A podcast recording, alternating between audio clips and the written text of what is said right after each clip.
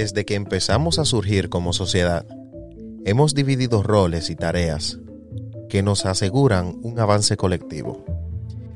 Hemos ido intercambiando habilidades para asegurar nuestra propia supervivencia y en ocasiones a quienes dependen de nosotros, pasando de la esclavitud a los gremios, de los gremios a las protoindustrias, de las protoindustrias al proletariado y de ahí al grupo asalariado al que eventualmente pasaríamos a pertenecer la mayoría de personas hoy en día. Hoy, nuestras formas de ganarnos la vida puede intercalar de lo muy fácil, como streamear enfrente de un ordenador, a lo más pesado, como el trabajo de minería, de lo más popular, como un taxista, a algo tan poco conocido como las dulas, o de algo tan formal y decente como un profesor, a la irregularidad de ser un buscavida. Hay muchísimas maneras de ganarnos el sustento diario. Y es justamente de eso que hablaremos hoy. En esta, como en todas las tertulias, aclaramos que no somos expertos y que solo compartimos nuestros puntos de vista sin buscar ofender o denigrar a nadie. Estamos abiertos a cualquier corrección u opinión que pueda ser aportada de parte de ustedes.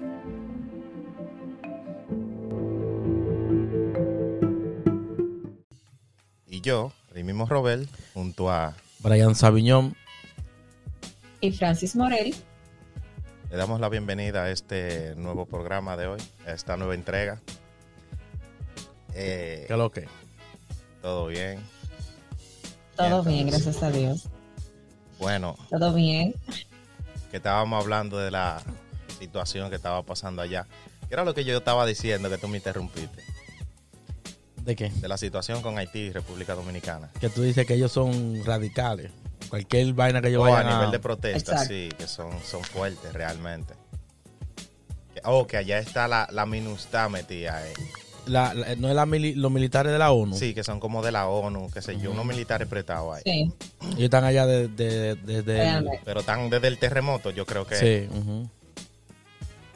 Muy fuerte. Está difícil la vaina. Y entonces, ¿qué hay de nuevo? Todo bien, gracias a Dios. Aquí, como siempre, en la lucha, como dicen muchos, pasando trabajo. Sí. Efectivamente.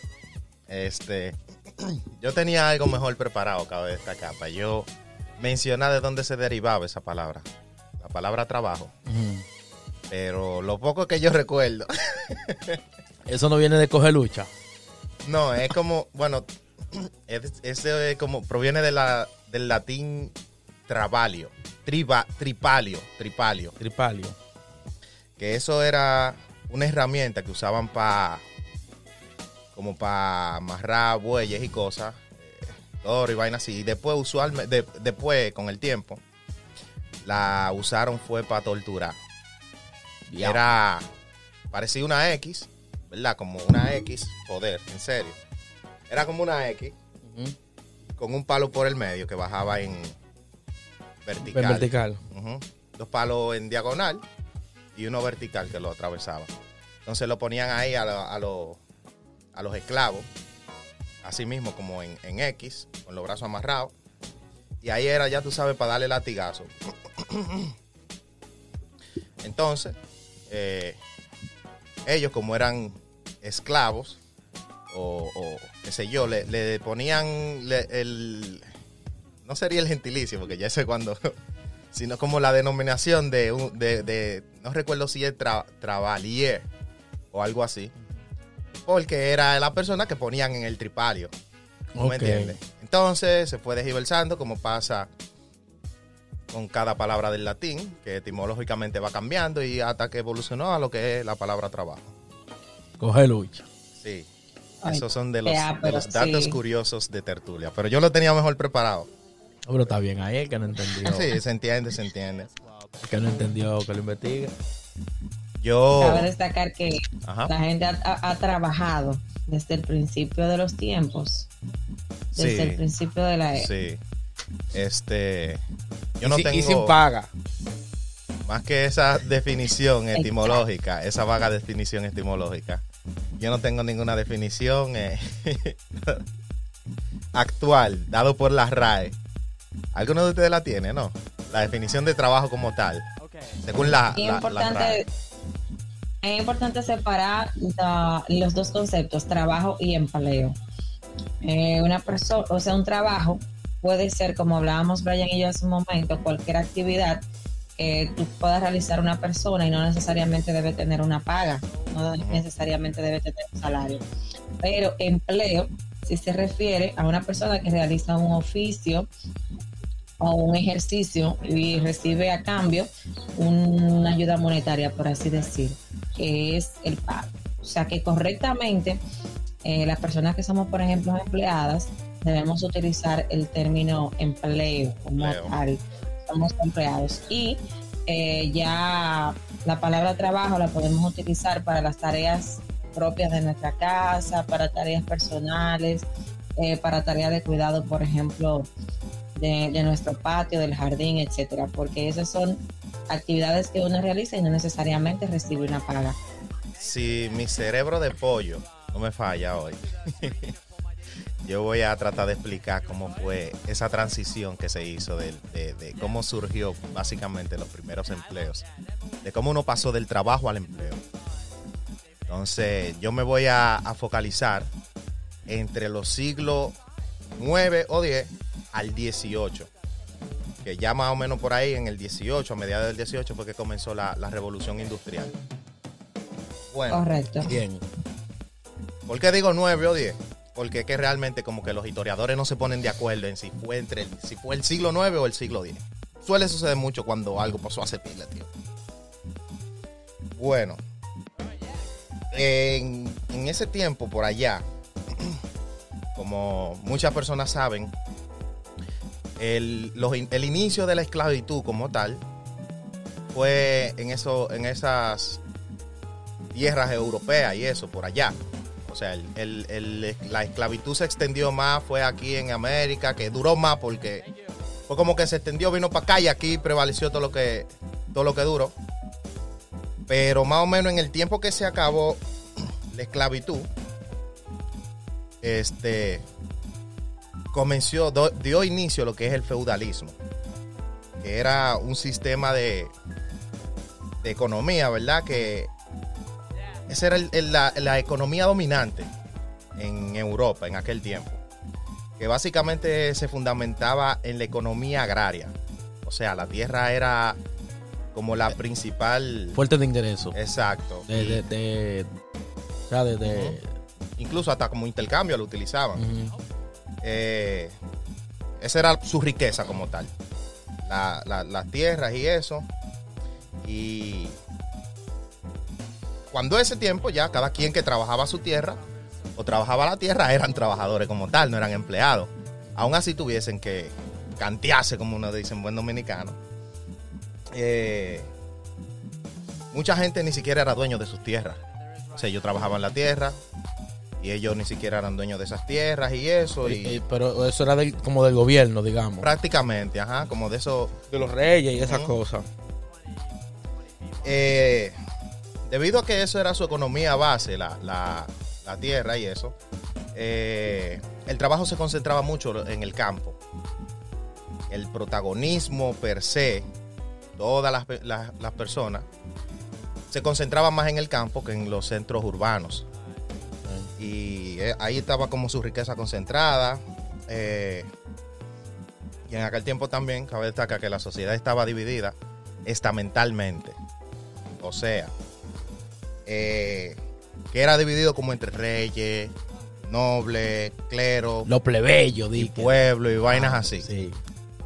En buen dominicano, el que puede y el que tiene que trabajar para el que puede. Sí.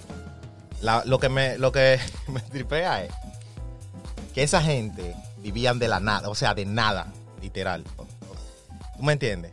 O sea, toda esa gente, lo que trabajaban era lo que le pagaban a ellos.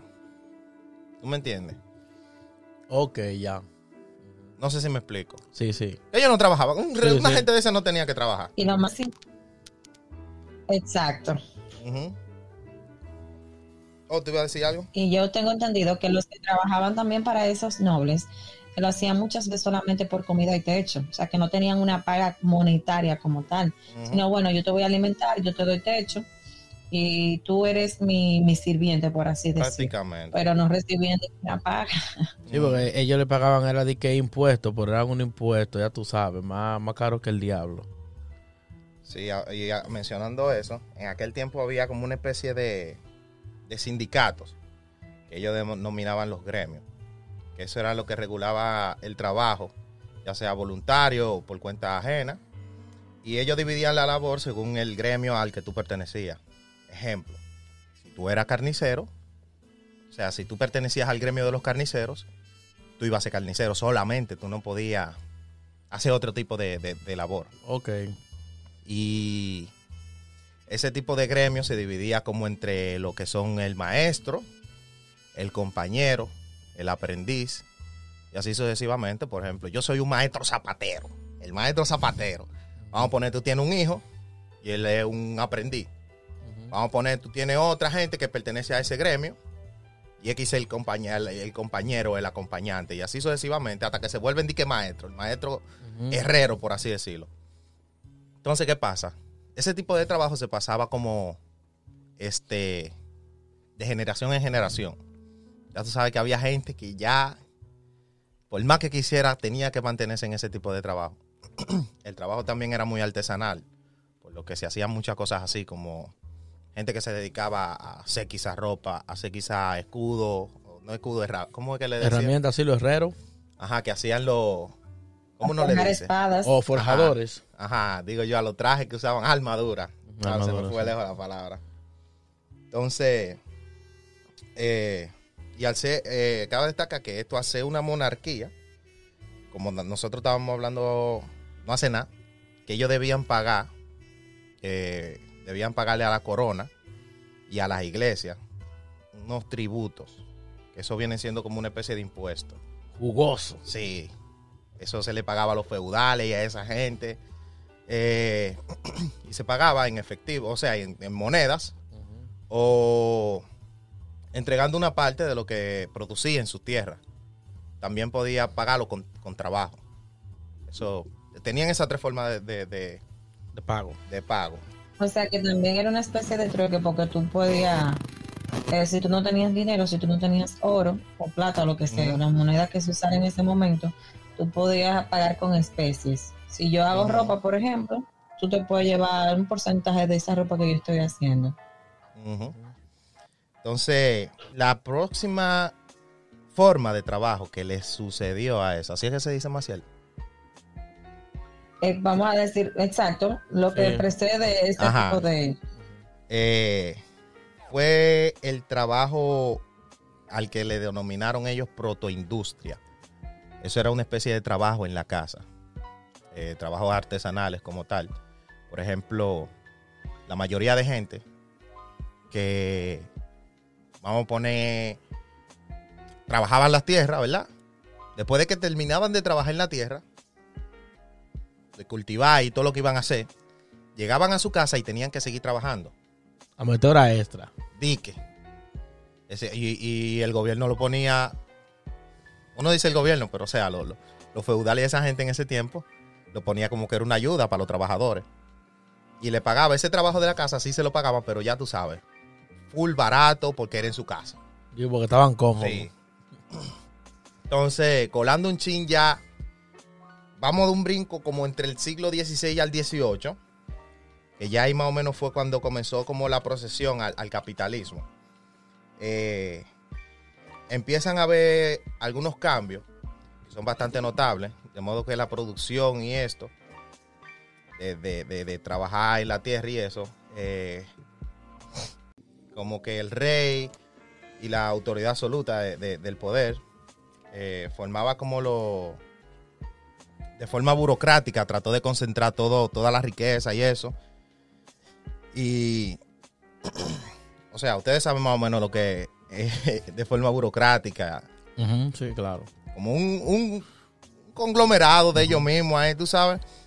En ese tiempo ellos pasaron ya, estamos hablando de, de- de- de un brinco grande del siglo, hasta el siglo XVI, o comenzó en el siglo XVI aproximadamente, que ellos se ba- ba- basaron su, su economía en el mercantilismo. Ellos trataron de, de aumentar la riqueza del país con mayor producción agraria y, ma- y manufacturación como más, más eficiente. Y así ellos aumentaban los, los ingresos fiscales que le daban a la gente en la madre, ya tú sabes, cuando, cuando hey, lo, lo, lo impuestos, en plan, ellos querían como eh, fomentar más eh, eh, el- la riqueza de ellos. Y así desarrollaron un mercado internacional, básicamente, que era como ahí ya se fue creando lo que es la bolsa, ahí fueron surgiendo bancos eh, y compañías comerciales, o sea, que nada más no era para el consumo popular, sino que ya trataban de sacar las cosas más lejos de, de sus fronteras. Eso fueron Ok. ciertas herramientas de, de- de- de financiación que ellos utilizaron. Eh, y aún en este punto la sociedad sigue siendo, ¿cómo se dice?, estamental.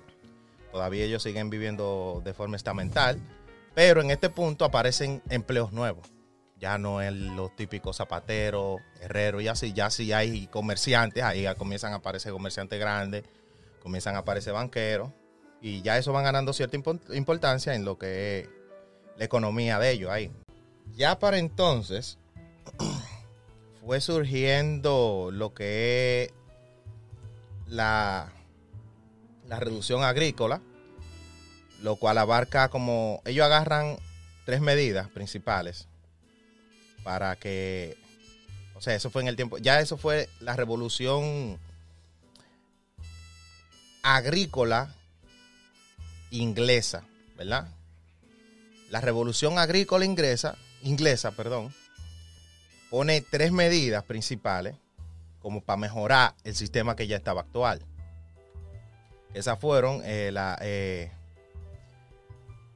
ellos usaron medidas extensivas que ellos aumentaron la producción y, y la superficie de cultivo intensivas que ellos trataron de cultivar en torno a, la- a los centros, eh, ¿cómo se dice? Urbanos. Urbanos. Y ahí trataron de concentrar un poquito más, o sea, la- los trabajos cerca de la... del- todavía ellos no están como tal en, en los pueblos, pero Estaban ya en sí los están, campos.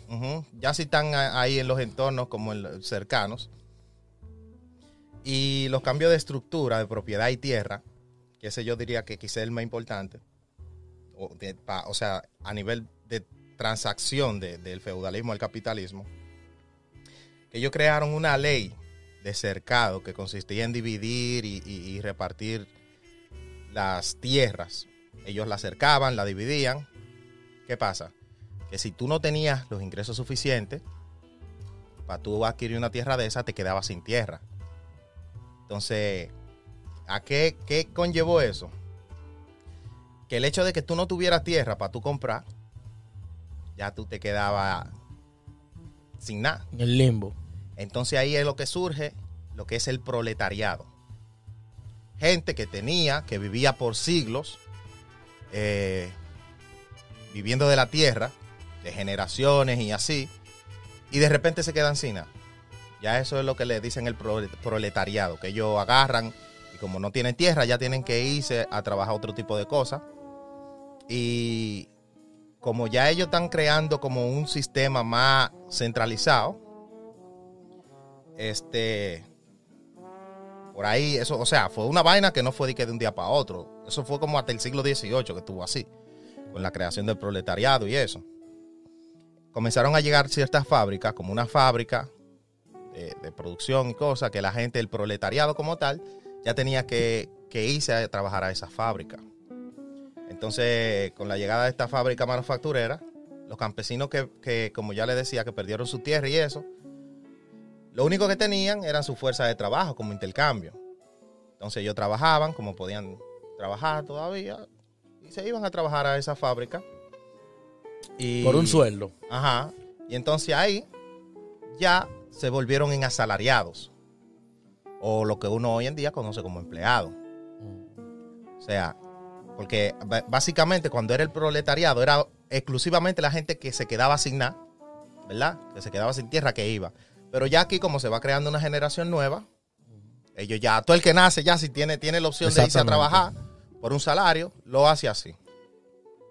Entonces, eh, ya esta gente fue saliendo de los campos para irse a las ciudades eh, y trabajar en, en fábricas.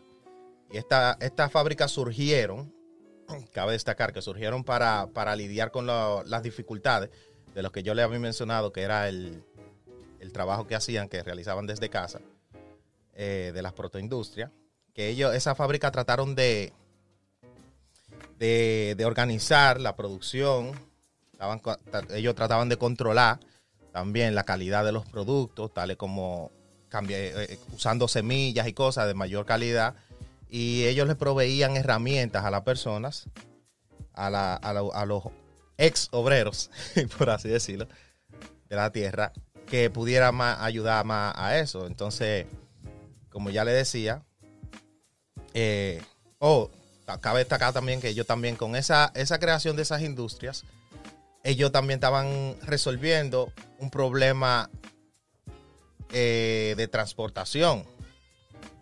O sea, Lo que conocemos como logística. Exacto.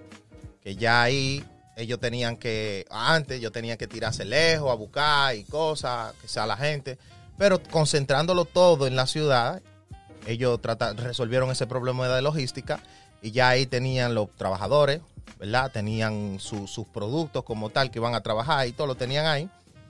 Así que en este punto ya las ciudades ya ganaron cierta notoriedad o no notoriedad, sino protagonismo. Ya aquí las ciudades se convirtieron ya en lo que la- las ciudades prácticamente que uno conoce hoy. Se sobrepoblaron porque ellos no estaban preparados para esa, para esa revolución. O sea, estamos hablando de que ya eso fue para, básicamente las raíces, los cimientos de la revolución industrial. Eh, fue mucha gente de golpe, mucha gente trabajando. ¿Qué pasa ahí? Que ahí ya la calidad de vida de la gente se reduce Baja. mucho.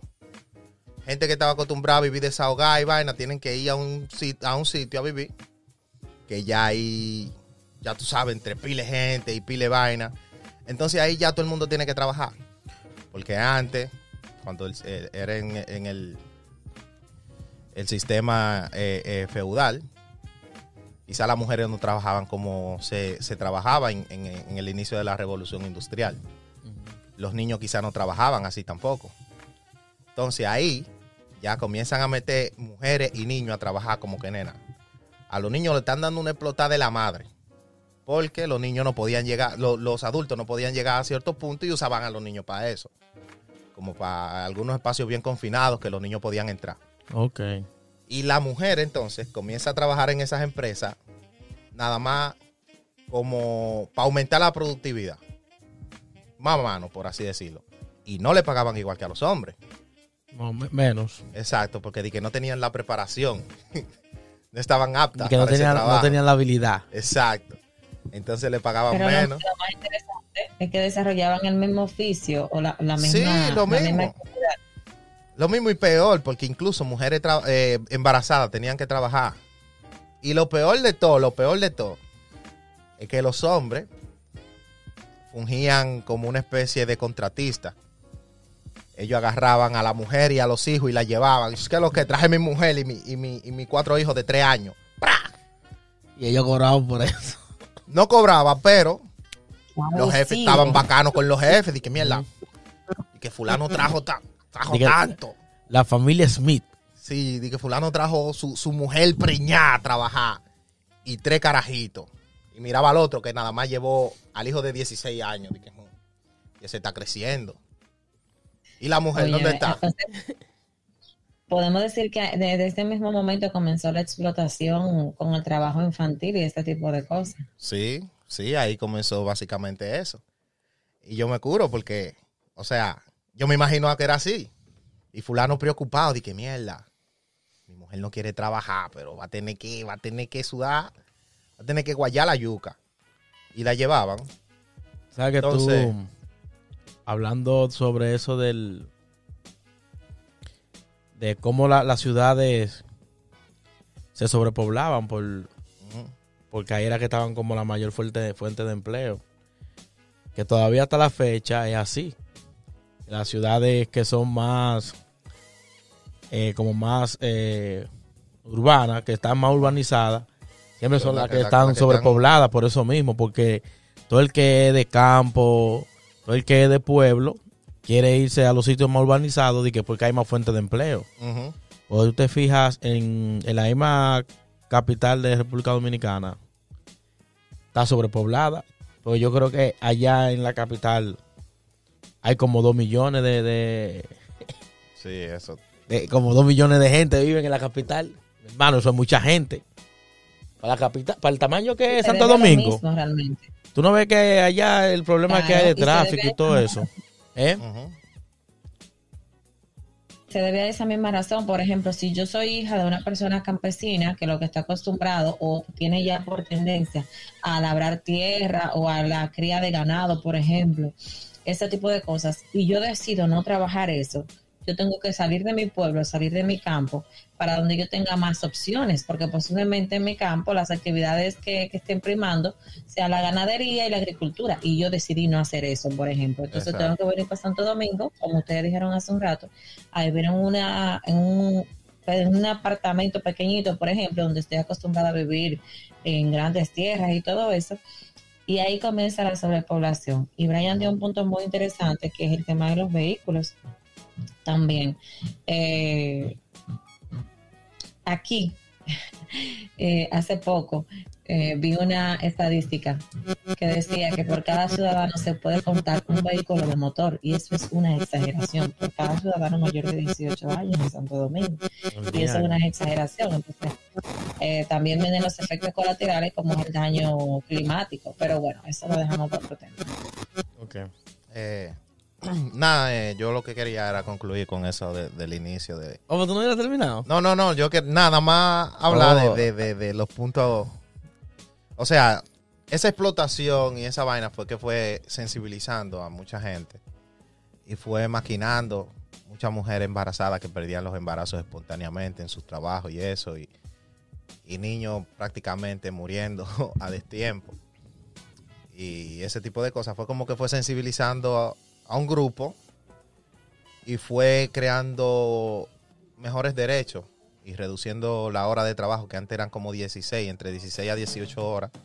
Fueron re- reduciendo las, horas de trabajo a la gente y dándonos más, más, más facilidad que uno pueda seguir esclavizado, básicamente, atado a un trabajo. Pero sí, eh, más o menos, antes, antes estaba de pinga. Y eso que uno se queja ahora. Yo me, me paro ahí, o sea, sí, era un lío, era No. difícil. Exacto, y como tú dices, no di que se queja ahora. No se Yo queja, me- pero y antes. me paro ahí en eso de eso ya fue en el capitalismo o sea ahí ya no no había comenzado la revolución industrial y que explotado y sí ya cuando uno trata el tema que uno tiene de que en agenda de del- de la- las raíces no de la de las diferentes raíces filosóficas que ahí ya entra lo que es el capitalismo socialismo y todo eso uno arrecia bacano uno le mete mano ahí pero bien ¿Quién sigue? Ah, Bueno, pues la segunda parte, la segunda parte de este tema es entonces ya después de que la gente pasó tanto trabajo, comenzaron a, vamos a decir, a predominar otras, otros oficios, otras carreras. Pero ustedes saben que dentro de todo la sociedad siempre ha tenido los más agraciados y los menos agraciados. Nosotros vamos a mencionar algunos empleos que, algunos formales, cabe destacar, y otros informales, que realizan muchísimas personas para poder ganarse el sustento de, sus vidas. Uno, que dan, provocan hasta un poquito de risa, para no decir otra cosa, y que al final seguimos pagando nosotros los gentiles y ellos siguen siendo los nobles. Yo le voy a poner un ejemplo y es el defensor del pueblo. O sea, es algo, su- es un empleo sumamente formal, pudiéramos decir. Eh, déjame Eh, contar. eh, espérate. El defensor del pueblo, eh, pues yo tengo. No, cuando, me- cuando me hablan el, defensor del pueblo, yo me imagino a Cruz y Minian, eh. No, yo a, No, yo a hay Hopperman, eh. persona Yo imagino ya a Hopperman, eh. persona ¿Cuál es Hopperman? Así, El él del caso de Emily. Oh, ahora, ok. El Sí. abogado de Emily. Ven acá. Oh, eh, eh, espérate. O sea que. Porque yo, Sí. yo no sabía que eso existía. Yo tengo un par de sí, años que yo oigo eso, de que, de que el abogado del pueblo, yo estoy pensando que eso era un nombre que se le daba a una gente y ya. El defensor del pueblo. negativo. Pero no es, eso es, eso es elegido y de todo. Pero cobran esa gente. Y creado, claro, creado mediante una ley y lo pagan tus impuestos y mis impuestos. Ah, no, pero yo no sabía, Yo no ese sabía ese chin. chin, ¿no? Porque se ve que yo no sabía ese chin.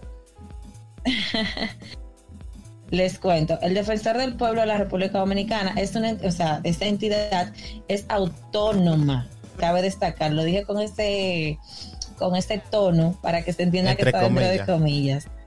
Sí, de rango constitucional, creado por la ley número 1901, donde se estableció el primero de febrero del año 2001, o sea que tiene 20 años esta posición, por así decir, y esta entidad. Y es reconocida mediante la carta, eh, o sea, algunos, algunos párrafos de la Carta Magna, ya ustedes pueden imaginar. El defensor del pueblo lo que trata de hacer, supuestamente, es defender o tratar de que se cumplan los derechos de todos los ciudadanos, según la Constitución. Eh, esto aplica tanto para funcionarios del Estado como para personas que sean empleados públicos o ciudadanos comunes.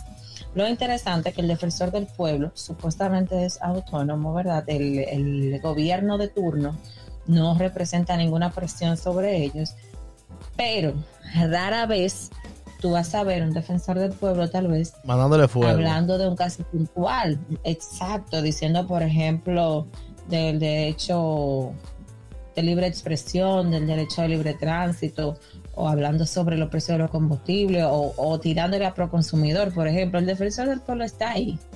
Uno sabe que está ahí, le pagan de tus impuestos, de mis impuestos, pero al final eh, no he visto como un caso relevante hasta la fecha de que uno pueda decir, bueno, el defensor del Pues pueblo se empoderó con tal y tal tema. Pero que yo no y, conozco el primero. ejemplo, no, Real, es que yo no me sé el nombre de, ningún, de ninguno, Eh, eh. eh, Déjame. Y tiene decir 20 algo años.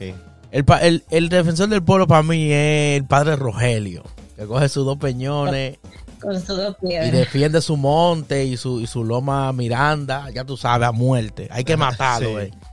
Eh. Que yo quería decir que sí, ellos quizá a nivel de que popular, algún caso relevante vía redes, vía, tú sabes, quizá lo agarran, ¡fua! porque es popular. Pero un caso así como Maciel dice, más caso que se van más para allá, que nada más no es un caso de que, que puede pasar, Sabrá Dios que quién- beneficiará quizá una. sabrá dos Dios quién es ese bebé. Romo. Mi hermano, ya lo que tengo intriga es saber quién es ese bebé Romo. El, el actual. Claro, no, actual no, yo quiero Ah. saber todito, eh, desde el 2000, desde el, ¿cuándo tú dijiste? Desde el 2001. Del 2001. No, yo quiero saber uno por uno. ¿Y cada, cua- cada, cuan- cada cuánto periodo es que se elige? Anual. Me parece que es cada dos años, si mal no recuerdo. Él se electo cada dos años. No, pueblo, no lo elige el pueblo, acaba de destacar, me parece Pero que... si es, Ah, pues entonces, si ¿y- es el defensor del pueblo que lo elige el pueblo. Es Mierda, lo más extraño, esto es lo más extraño, porque si lo elige el pueblo, ¿quién fuera, quién tiene perfil de defensor del pueblo? Eso es como Danilo, que Danilo te pone ahí a Yanalay. Que Yanalay tú vas a ser procurador. Ya Yo tú no- sabes, estamos todos Yo no sé, yo no sé si, porque yo he escuchado esa expresión para pa, pa Cruz y Minian, pero yo no sé si es de manera. Eh, No, eh, Cruz Jiminián, yo creo que ella de manera como él es con el con Ajá, que con yo creo que, o de manera interina, como que bueno, él se, lo- se autodenominó, o lo, la gente, oh, La fulano. gente, la gente Ajá. realmente, pero no ha sido electo. sí. Ujú. Ok. Ahí no, por ahí es no puede haber gente, eh. Cruz Jiminián habla mucho. Lo más rápido, el, el y defensor del pueblo no puede ser de una gente que habla mucho porque va a hablar de más. Va a poner par de huevos. Ese tipo es full hiperactivo. Sí. Es full hiperactivo. Yo imagino a él durmiendo así, moviéndose de lado a lado. Se mueve de un lado, se mueve para el otro. Yo creo que por eso fue que el COVID no lo mató, porque es que el tipo es inquieto, es inquieto, eh. Ay, coño. Está fuerte.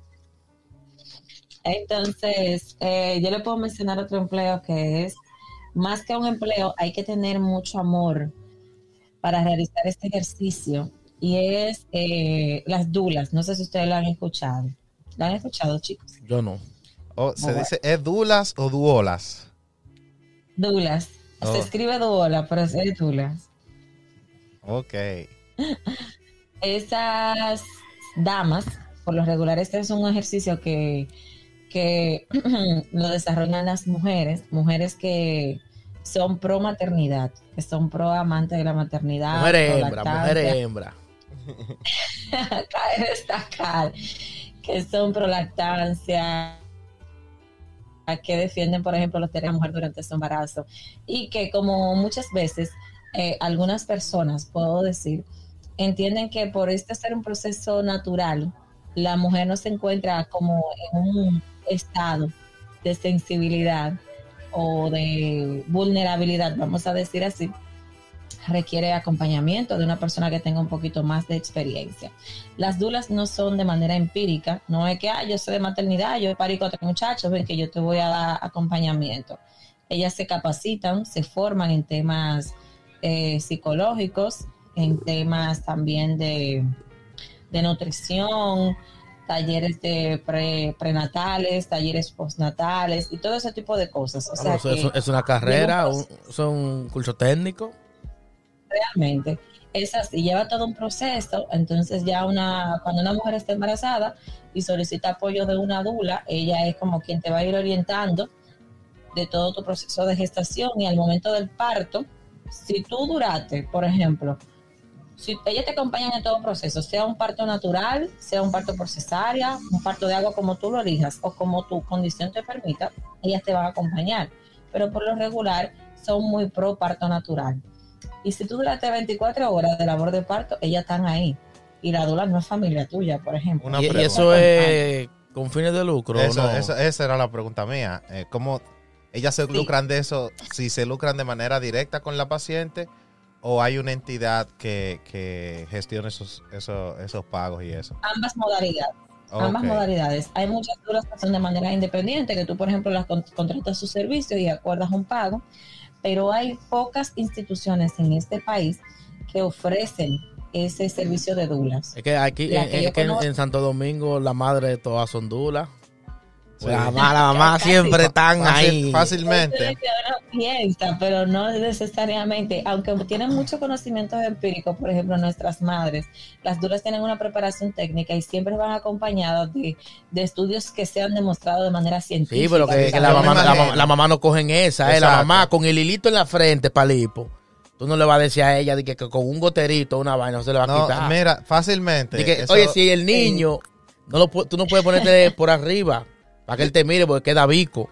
sí. Entonces a una mamá dominicana tú no le vas a sacar eso de la mente. Ay, hay que, La mamá hay lo que hay puede jalarle terminar- los cueros de la espalda para desempalcharlo. Sí, la mamá lo más que puede hacer es terminar peleando con la dula, matándose. ¿Qué ha pasado? Que- ¿Qué ha pasado? Eso- Y también médicos. Se supone que tienen que hacer un equipo, la dula y el médico, pero a veces el médico, tú supiste, área para salir eso rápido, para planificarte eso.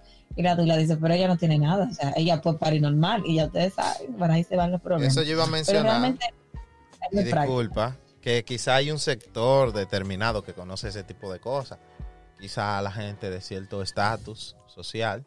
Porque una, yo no me imagino una gente en un barrio de que, de que déjame contratar una dula para mí. No, es que eso está el nombre, suena como, como internacional. Sí. Sí, eso suena Por demasiado. eso es que hay que googlear. Por eso es que hay que googlear y buscar qué institución aquí en el país te ofrece ese servicio. Por ejemplo, de verdad es muy interesante, te dan ejercicios también prenatales. eh, y es un trabajo muy bonito porque aunque una institución te esté pagando, tú tienes que, o sea, tu vida va a girar en torno a ese grupo de embarazadas que tú estés trabajando. Si tú tienes un par- si el parto se presentó a las 2 de la mañana, tú tienes que salir a las 2 de la mañana.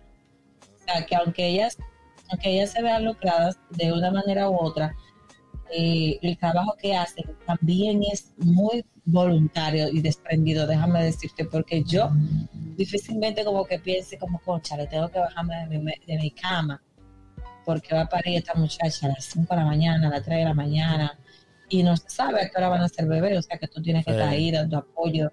Eh, Ah, un es tro- lío, es un trote. Es un lío.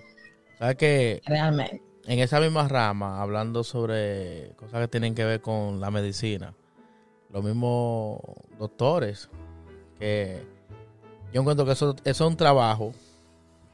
Yo lo veo bien, bien pago. O sea, no te voy a decir a ti que quizás para lo que ellos hacen es el mejor pago del mundo, pero hay que tener claro que un doctor gana bien. No gana dentro de los salarios comunes, no a, co- a- a compararlo con, con un artista de, música o con un actor o con un deportista, pero de lo que son empleos normales, por así decirlo, ganan bien. Y yo me curo que, por lo menos yo no me he topado con un doctor que se vea como que lo está haciendo como por hacerlo y ya como por como por ganar su cuarto. Esa gente siempre tienen como un amor y una vaina, una bacanería. Ellos parecen. Como que ellos viven eso. Bueno, te estoy hablando a ti de aquí. Yo no en Oh, Santo oh, Domingo. oh, yo oh, oh, oh, sí, yo es sí he verdad. ido a, a una clínica dos veces, ha sido mucho. ey, en- ey, No, porque en Santo Domingo, de que el tipo, el, el, el de, la, el de la escuela de, de, de- de doctora allá, de medicina, de que él le Sí, pica los ya. granos, él dice huelga, que lo que es, tres días. No. Huelga, pisar. Sí, sí, él de que le da la gana, él hace huelga, no le importa. No, que el virus, señor, los pacientes que se mueran, yo no tengo que ver con eso. Y eso es algo que va en contra de la ley, Eso de sí los galenos. que aquí. Porque ellos, aquí- los, los galenos tienen un contrato. Que eso es de que tú sabes, No, de que no, para el- galeno, el- una vaina. El hipo- hipocrático, el pacto hipocrático. exacto, exacto. Ellos tienen un juramento que ellos no pueden dejar morirse una, una No, gente, sea quien nada. sea. Exacto, Puede ser el delincuente más grande del mundo y si, y si es en su presencia, ellos tienen que tratar de salvarlo. real. A ellos no le importa quién sea. Loco, yo según ey, ese pacto que ellos firman. El- yo lo oí, a alguien que lo estaba leyendo. Dile- es lindísimo ese juramento. Dile eso, el presidente de escuela de doctores de allá. El tipo de que le pica los granos, Hermano, huelga, ¿qué es lo que es? Eso yo te iba a mencionar, que aquí, o sea, si tú comparas un médico o una enfermera de aquí, tú, tú notas el trato. Esa gente te tratan... La enfermera de aquí tienen como una maldita vaina, como un amor y una vaina, como si fueran familia de uno. No, eh, eh, Se eh, portan bacano. es muy bacano. Pero esto, esto genera seguridad realmente en el paciente y en la familia del paciente, pero aquí han habido casos, óigame, que parte el alma. Yo te puedo mencionar uno puntual, puntual, en una emergencia, médico chateando en un cuartico y la gente en la emergencia sangrando. Sí, Y ese allá, tipo pasa tú mucho eso, allá pasa mucho eso. Yo me he dado cuenta de que no Ah, tienen, de- no tienen esa, esa vocación. Sí, Es que eso, allá- eso, allá eso- lo- eso que yo iba a decir, que son tipos, son empleos o, o oficios que tienen que ser vocacional. Exacto. Allá, no y tienes allá que aparece mucha gente que lo estudia por moda. Mierda.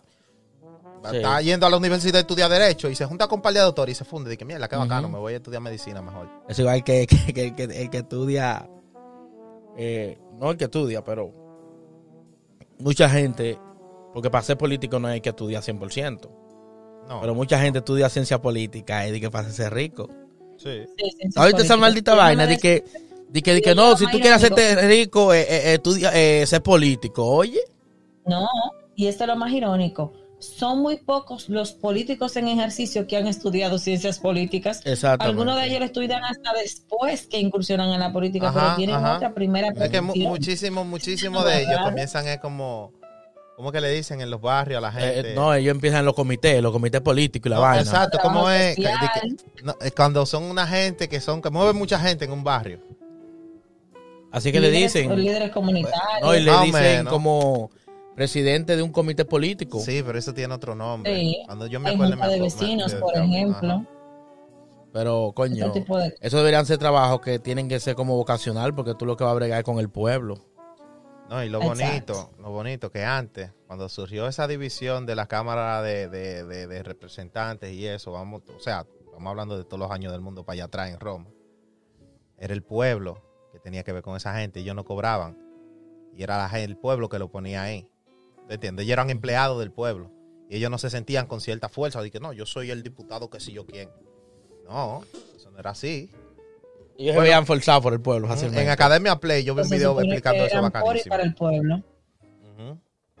Exactamente.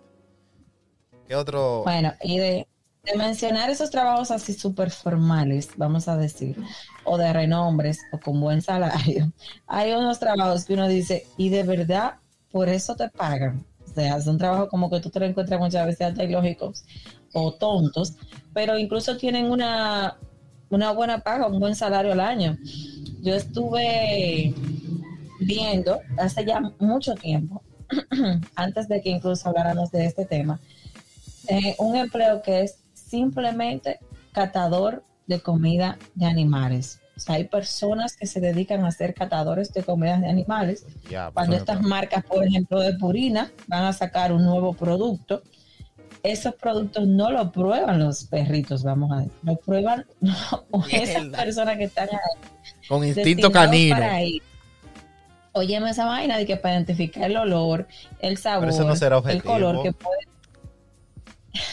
Eh, suena como tonto, porque como tú le vas a vender un producto, de, o sea, cómo tú vas a, interpretar que al animal le pueda gustar, porque a un hombre le gusta. Pero es un empleo que incluso fuera de aquí puede llegar a ganar la persona al año de 40 mil a 50 mil dólares. Dólares. Aquí no tenemos Pues está bien, pero esas marcas de comida. El normal. para tú probar, está bien, para probar tu ahí purina. un par de granitos de, de purina Pero y de yo, vaina. yo- yo- yo siento que no es objetivo porque yo sé que el, el- el gusto de los caninos y eso es muy diferente al de uno. El olfato, o sea, ellos tienen el olfato como algunas lo- cuantas veces más desarrollado que uno, dos mil veces más desarrollado que Pero uno. entonces, otra cosa es, lo más seguro ellos hacen eso, porque tú sabes que hay una gente de que pro animales, que quizás no quiere Eso que experimenten, no, que quieren que no experimenten con, con los animales. animales. Entonces experimentan con el humano. Y, y, y- bro. Oye, pero eso no está como, como está medio hipócrita. Coño, está, está, está medio raro ese trabajito, sí. Claro, sí, está. Diablo. No, yo- ellos hay unos trabajos realmente que son. Yo vi uno una vez de que, que un tipo que lo de él era probar toboganes. Por ejemplo, Oye, abrían un y parque, ab- abrían un parque en tal sitio y lo contratan. Venga, para que prueben nuestros toboganes, que si yo qué. Y el tipo iba al país donde sea a probar los toboganes. Oye, y que a montarse en su tobogán. Me imagino que para describir lo que él sentía mientras iba bajando y, y eso. Y oye, y, gana- y ganaban pila de cuarto por Eso, eso. eso, esa gente que, que testean o catan o lo que sea, diferentes tipos de vaina, ellos han sido dementidos en pila de, de- de- de- de- de- o sea, de ocasiones. El mismo, los mismos catadores de vino, han- o sea, le han dicho, hey, científicamente, eso es mentira. Usted no puede distinguir si un vino es más caro que otro con el gusto. O, o más fino que otro. Tú sabes. No, porque ellos lo que te van a decir es. O sea, no es que sea más fino. que no, de este vino tiene cierto cuerpo. No, pero eso se puede, eso se puede. Que si yo cuánto. No, pero que, o sea. Lo que, lo que no, porque el precio lo determina es- el eso. Es, eso es mayormente en, en cuanto a precio. Pero y él, te- él sí te puede decir, un catador te puede decir, este vino es la fuerza, este vino es vino oscurito. No, no, eso sí. Ahora, el precio digan, ya es, Ajá. eso no tiene que ver con eso. Porque lo han puesto así, le han puesto, yo creo, no sé si yo vi algo. o sea, quizás es que tú dices que él cata el vino y te puede Y decir no- un precio, de que por eso. No, que te diga, vamos a poner, eh, ¿qué vino es mejor que cuál? Un ejemplo, le ponen a probar ciertos vinos, le ponen un vino, un vino, qué sé yo, vino eh, Roseto, y le ponen un lamiño, que sé yo cuánto, de yo no sé dónde, del año yo no sé qué, y fácilmente él diga, mierda, el Roseto, tal y tal vaina, él la para. Ese, por ende, tiene No, que sí, eso se puede, sí, eso sí. Entonces, el otro, realmente, el que es más caro. ¿Tú me entiendes qué es lo que yo te digo? Sí, pero quizás son panchitos, pero yo creo que un catador te puede decir a ti, más o menos por, por la, las, por lo que tiene el vino, por ejemplo, lo dulce, o sea, el sabor, el cuerpo y todo eso, él debe saber más o menos qué tipo de vino es. Quizás no te diga marca exacta, No, pero, no es el sí te puede decir- es que hay, es lo que yo digo, es que hay mucho de, de lo pero es que los vinos es por tipo, los vinos tampoco, no es tanto por marca, sino por tipo de vino. Donde ellos ponen su huevo es que ellos te dicen a veces, o te pueden decir que tal o cual es, más, me- es mejor que el otro, cuando eh, a nivel de mercado el otro lo pintan como mejor. ¿Tú me entiendes? No, ¿tú, ¿Ustedes me entienden? Qu- Quiero entenderte, pero que yo quiero que te entiendas el punto. Que lo que determina que es caro ya es el que vende el vino. Ajá. Pero si tú puedes de- decir un ejemplo. Porque si tú pruebas una hamburguesa de McDonald's y una hamburguesa de Wendy, tú puedes decir cuál es mejor y por qué. Y no importa que te digan de, las la- marcas y, y los precios. Pero tú puedes decir, bueno, esta ve mejor, porque esta, por ejemplo, la carne tiene más, eh, es mejor calidad de carne, y a ti no te dijeron el, ¿Cuál? el precio. Entonces tú puedes decir cuál puede ser más cara por la, por las por eso mismo, por la, por lo que trae, por lo que tiene y la calidad. ¿Tú me entiendes? Yo, enti- yo te entiendo, pero. Tú me entiendes, pero no me comprendes. Como, co- como dice mi papá, di que no, no dijiste nada. Cuando yo le explico algo, y que no me dijiste nada porque no Yo- entendí ni mierda. Yo pienso que, bueno, para eso eh, tiene que ver como cierto grado de expertise para un catador, no cualquier persona realmente que se puede dar el lujo de decir que es un No, mi catador, por eso incluso hay gente de renombre, porque es identificar la cuestión solo con un trago, o sea, esa gente Y oye lo bonito. hasta el año de cosecha, Oye, que es lo una cosa, eh, es un don. para mí era catador y hasta ahí llegaba, por ejemplo, los vinos. Pero ya hay otro- un, un- un empleo que se llama sommelier. Que ese, tú llegas a un restaurante, pues ya tú sabes, esos restaurantes, eh, alá, de que si tú no tienes sangre azul, tú no entras. El primero que te recibe es el sommelier. Para hablarte a ti de los vinos. Ese tipo va a llegar. No digo un catador, no, digo un catador. Un catador es un cualquiera delante de ese. El sommelier el que tiene el conocimiento más Ese que te va a decir a ti qué vino combina con la comida que tú te vas a comer. Y te va a decir todo. Yo, yo, un, un amigo de mi esposa, él trabajaba eso. Él era sommelier allá en Santo Domingo. Y me dice él a mí que allá hay vinos que valen 50 mil dólares. Pero ¿cómo así, my friend? Así mismo, yo, ¿qué? ¿Un vino? Él me dice, sí, hay vino caro. Él me dijo a mí que una vez en un restaurante, me dijo este el nombre, creo que el restaurante se llama Pepperoni, en Punta Cana. Me dice él que fue Puff Daddy. Puff Daddy se sentó y vaina, y Puff Daddy le dijo a él, él era el sommelier, él se presentó, y Puff Daddy le dijo, búscame el vino más caro que tú tengas. Caro ya. por- El más caro. El caro, no el más Es bueno. Es el mi hermano. Tipo, eso hace más de 20 años. Postdari en su tiempo, ya tú sabes. Un hombre con más cuarto que el diablo. Y él, quizá por verle el colorcito, morenito y vaina. Y este payo. Y este negrito del Bronx. Y él fue ante su supervisor, creo que fue, según me está haciendo la historia. Y le dijo, ven acá, eh, ¿quién es? Él me pidió el vino más caro de aquí. Y el, y el supervisor cuando lo vio le dijo a ti, a él, chacho, ese dar el tipo tiene más cuarto que el diablo, dale lo que él te pida, que él lo va a pagar. lo que te pida. Y él me dijo a mí que fue un vino de par de miles cómodos de, de dólares. Heavy, pesado. Y yo, mira, pero yo no sabía que los vinos llegaban a ese nivel. Y el tipo me dijo que sí. Bueno, El tipo me dijo que sí, yo mierda. Ya, yo, eh, él estaba aquí un día en mi casa y yo tenía un vinito ahí. Y yo ni sabía si brindárselo no, porque sí. un hombre catador de vino y que tú vengas con un disparate. Y que Sí. nadie dice un vino de que de esos Carlos Rossi a mancharle la boca. Ey, está del diablo, está de pinga. Sí, que dañar el paladar a ese tipo. Eh, Yo, yo digo que ese tipo de vainas son como muy, muy, muy subjetivas. Porque Sí, yo pero que- tú sabes que eso ya Yo quería hasta como- poner el ejemplo de eso mismo. De que fue un episodio de lo más reciente que yo oí de, de Radio Ambulante. Di que Radio Ambulante. De aquí hay dragones. De un. De un. ¿Cómo se dice? Un, de, de unos críticos de arte. Que llevaron un cuadro. Ahora, lo que- y ellos se fundieron con un cuadro en específico. Y ellos fundió con el cuadro. Dije, no, porque el tipo, la expresividad, que si yo qué, que patatín. Y hubo un loco que dijo, ese cuadro nada más lo pudo haber hecho un mono. Y efectivamente, un mono. Diablo. Y dejó en ridículo a todos los tipos, loco. No, es que ella hay cosas, ella hay cosas que hay que estar fundido con eso. Hay cosas que tú no encuentras lógica.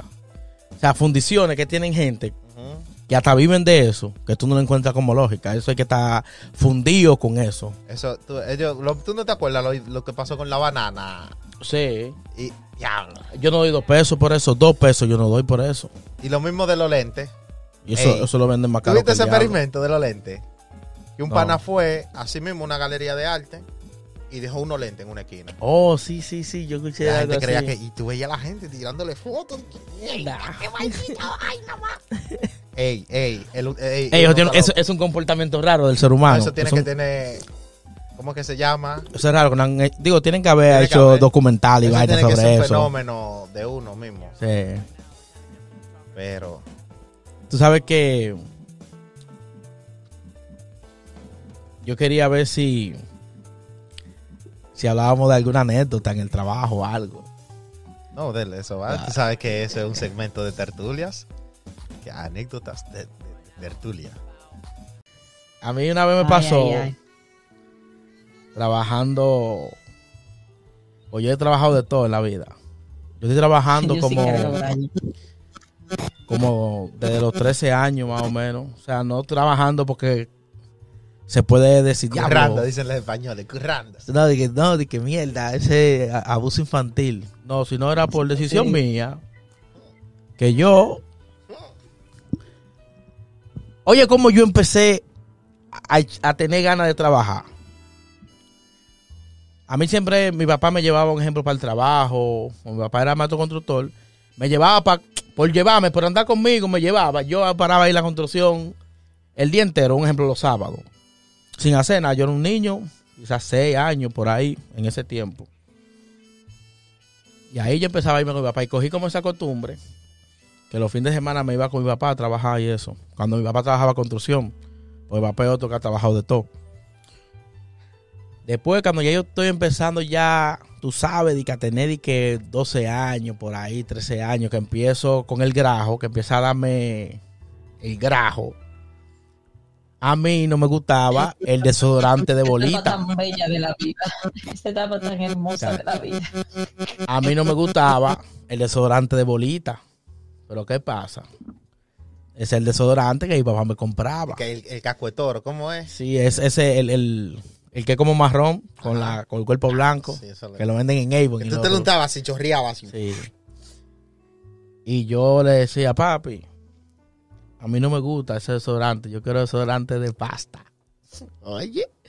Del Speed Tip, eso. De, que de, de la colgate y vaina. Mi mamá me decía, bueno. Mi mamá decía, bueno, si tú quieres comprar, si tú quieres usar eso, tú vas a tener que comprarlo tú. O vaya como tres veces lo que costaba el otro. Y así fue que yo empecé como a, a- para ayudarme en mis gustos. Tuve, tenía que trabajar para yo poder hacerlo porque mi papá no me complacían en ese tipo de gustos porque realmente que no era necesario. eso no era como necesario. Yo era porque a mí no me gustaba tenerlas así la mujer. Ajá, ey. Chacho, eso porque incómodo yo- que el yo cambié diablo. desde que yo pude fue a, a hacer el- Y también cuando yo empecé, un ejemplo, ya de que a enamorarme y vaina, que yo quería estar tirando de que mi pintica, mi Jordan y mi vaina así. De que, un ejemplo, mi Adidas caco de goma, mi papá, mm, Mocatel, porque eso tenían caro. Entonces tenía que salir a trabajar para ganarme lo mío. Entonces ya ahí, ya yo tenía más o menos una edad heavy para trabajar. Ahí yo trabajaba entonces construcción por día con mi papá ahí aprendiendo y vaina. Y puedo agradecerle a- eh, esa parte porque yo le he sacado mucho provecho a eso. Gracias a Dios, sí. Y, y mira que a pesar de que yo empecé tan temprano así a trabajar, yo nunca me he visto de así, de que no, que yo sí, yo fui explotado. De que abusan de mí, yo estoy trabajando desde, desde joven, que sí, ok. Porque era como te digo, yo nunca dejé de estudiar. Yo trabajaba, era en vacaciones, trabajaba en vacaciones y los fines de semana. En fin, eh, yo trabajé también. Oye, el sueño mío. Oye, el sueño mío, el trabajo que yo siempre anhelé. Oh, diablo, yo estaba, yo estoy loco. El sueño mío era tener una limpiabota. No inventes. Cuando yo estaba chamaquito, como con 12 años, o como 11 creo, yo estaba más joven, yo soñaba con tener una limpiabota. ¿Tú has visto el Pero, diablo? pero por Y el niño que tiene una, por- una limpiabota quiere trayársela a los papás en la cabeza. Y yo le decía a mi papá, y yo le decía a mi papá, dije, papi, armame una limpiabota, que si yo qué. Porque mi papá tenía un colmado. Yo le decía, papi, armame una limpiabota, que yo me planto ahí frente al colmado. Y ya ahí yo pico mi peso. Y papá, mi papá ni me hacía caso. Pero yo soñaba con una limpia bota. Un sueño cumplido también. Yo quería tener una paletera. Yo tuve ¿Y una paletera. Sí, ese, mi papá me puso una paletera después. No duró mucho, no, no me acuerdo las razones de por qué no duré mucho. Pero sí, yo tuve una paletera. Eh, yo trabajé colmado, delivery de colmado. Después de ahí, yo era doctor mezclado, colmado, eh, construcción, yo hacía todo junto, era. Después yo trabajé eh, vendiendo masita y pan en una ruta. En una ruta, como tú sabes, una guaguita, vendiéndole a los colmados y vaina. Una panaderos. Exactamente, un panadero, una vaina así, un flow. Sí. Chacho, una vez llego yo a un colmado y me dice el jefe mío, toma, llévale tanto bizcochito, tanta masita y tanto a ese colmado. Yo nunca hubiera ido a ese colmado. Él me dice a mí que él le vendía antes ese colmado. ¿Tú sabes cuándo llegó así? Y voy yo, pero que Yo voy inocentemente al colmado, ¡fua! y entro yo a mi colmado y le digo, oh, es de parte de fulano, que si yo qué. El tipo me dice a mí, no, no voy a quedar nada, que si yo qué, yo no, pero me mandó, que si yo qué. Chacho, había un, bo- había un borracho ahí en el colmado. y yo de espalda, el borracho agarró así, me dio esta tabaná. Pero un huevo de tabaná. Oye, la tabaná más dura que me han dado en mi vida. Dije, todavía en la sido olla. así, así, el Todavía yo tengo el eco. El eco. Yo lo tengo todavía así. ay, hombre. Pero una señora tabaná. Y yo nada más me volteé así, porque había más gente, había, porque habían como unos tigres, unos chamaquitos, no unos tigres, sino como unos muchachones ahí, tripeándose con el borracho. Y cuando el borracho me dio la tabana, para mí que fue mandado. Para mí que fue ellos que lo mandan, yo ahora analizando. Oye, cuando, cuando el tipo me da la tabana, los chamaquitos de una vez lo agarran y le dicen, hey, no, no, tú no conoces a ese muchacho, que si yo qué. Porque parece que él me confundió con alguien. Wow. Lo que yo, como estoy en el trabajo, yo respeté, dije yo, bueno, me fui con mi tabanada y yo me hice que no me dolió. Yo salí, Dije derechito. salí, dije, y lo bonito que no vendí nada. Porque si yo vendo, pero yo no vendí ni mierda. Oye, tú lo quisiste disimular, pero como sonó, yo sé No, que- no, ey, ellos saben que ellos me dio duro. Que, que ese está loco por irse paso paso. Yo tenía eso ahí, yo tenía eso ahí calientico, calientico que me picaba ya. Y cuando me monté yo, laboral. me monté yo en la guagua, yo gringo. Dije, Ya los gringos, esa gente no, no cogían nada.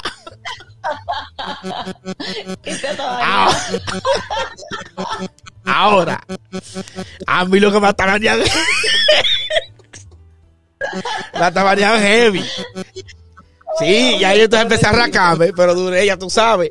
Eso ya había terminado la ruta. Yo- eso fue como por la caoba. Eso fue como por Mano Guayabo. De Mano Guayabo a Villamella llegué yo arrancándome. Ay, no. Ya. Tenía mucho que no me reía tanto. Ey. yo. Fue duro. Fue, oye, fue un- te estoy diciendo hasta banana maduro que a mí me han dado. Fue, fue de pinga. Ay, Dios mío. Diablo, yo, ey, como Ay, que no. te han dado, como que te han jaltado hasta banana. ey, yo cogí Bueno, otro. trata de poner el teléfono en modo avión o algo, porque yo creo que hay como una interferencia. O el Bluetooth, apágalo, no sé. No. Ay, Dios qué divertido, me muero casi. Ey, eh, hay gente que nacimos para coger lucha, ¿viste? Mira, eso digo yo. Eso digo yo. Mira, hay trabajos también que son fuertes porque aunque sean bien pagados, bien remunerados, a veces como que no vale la pena el riesgo.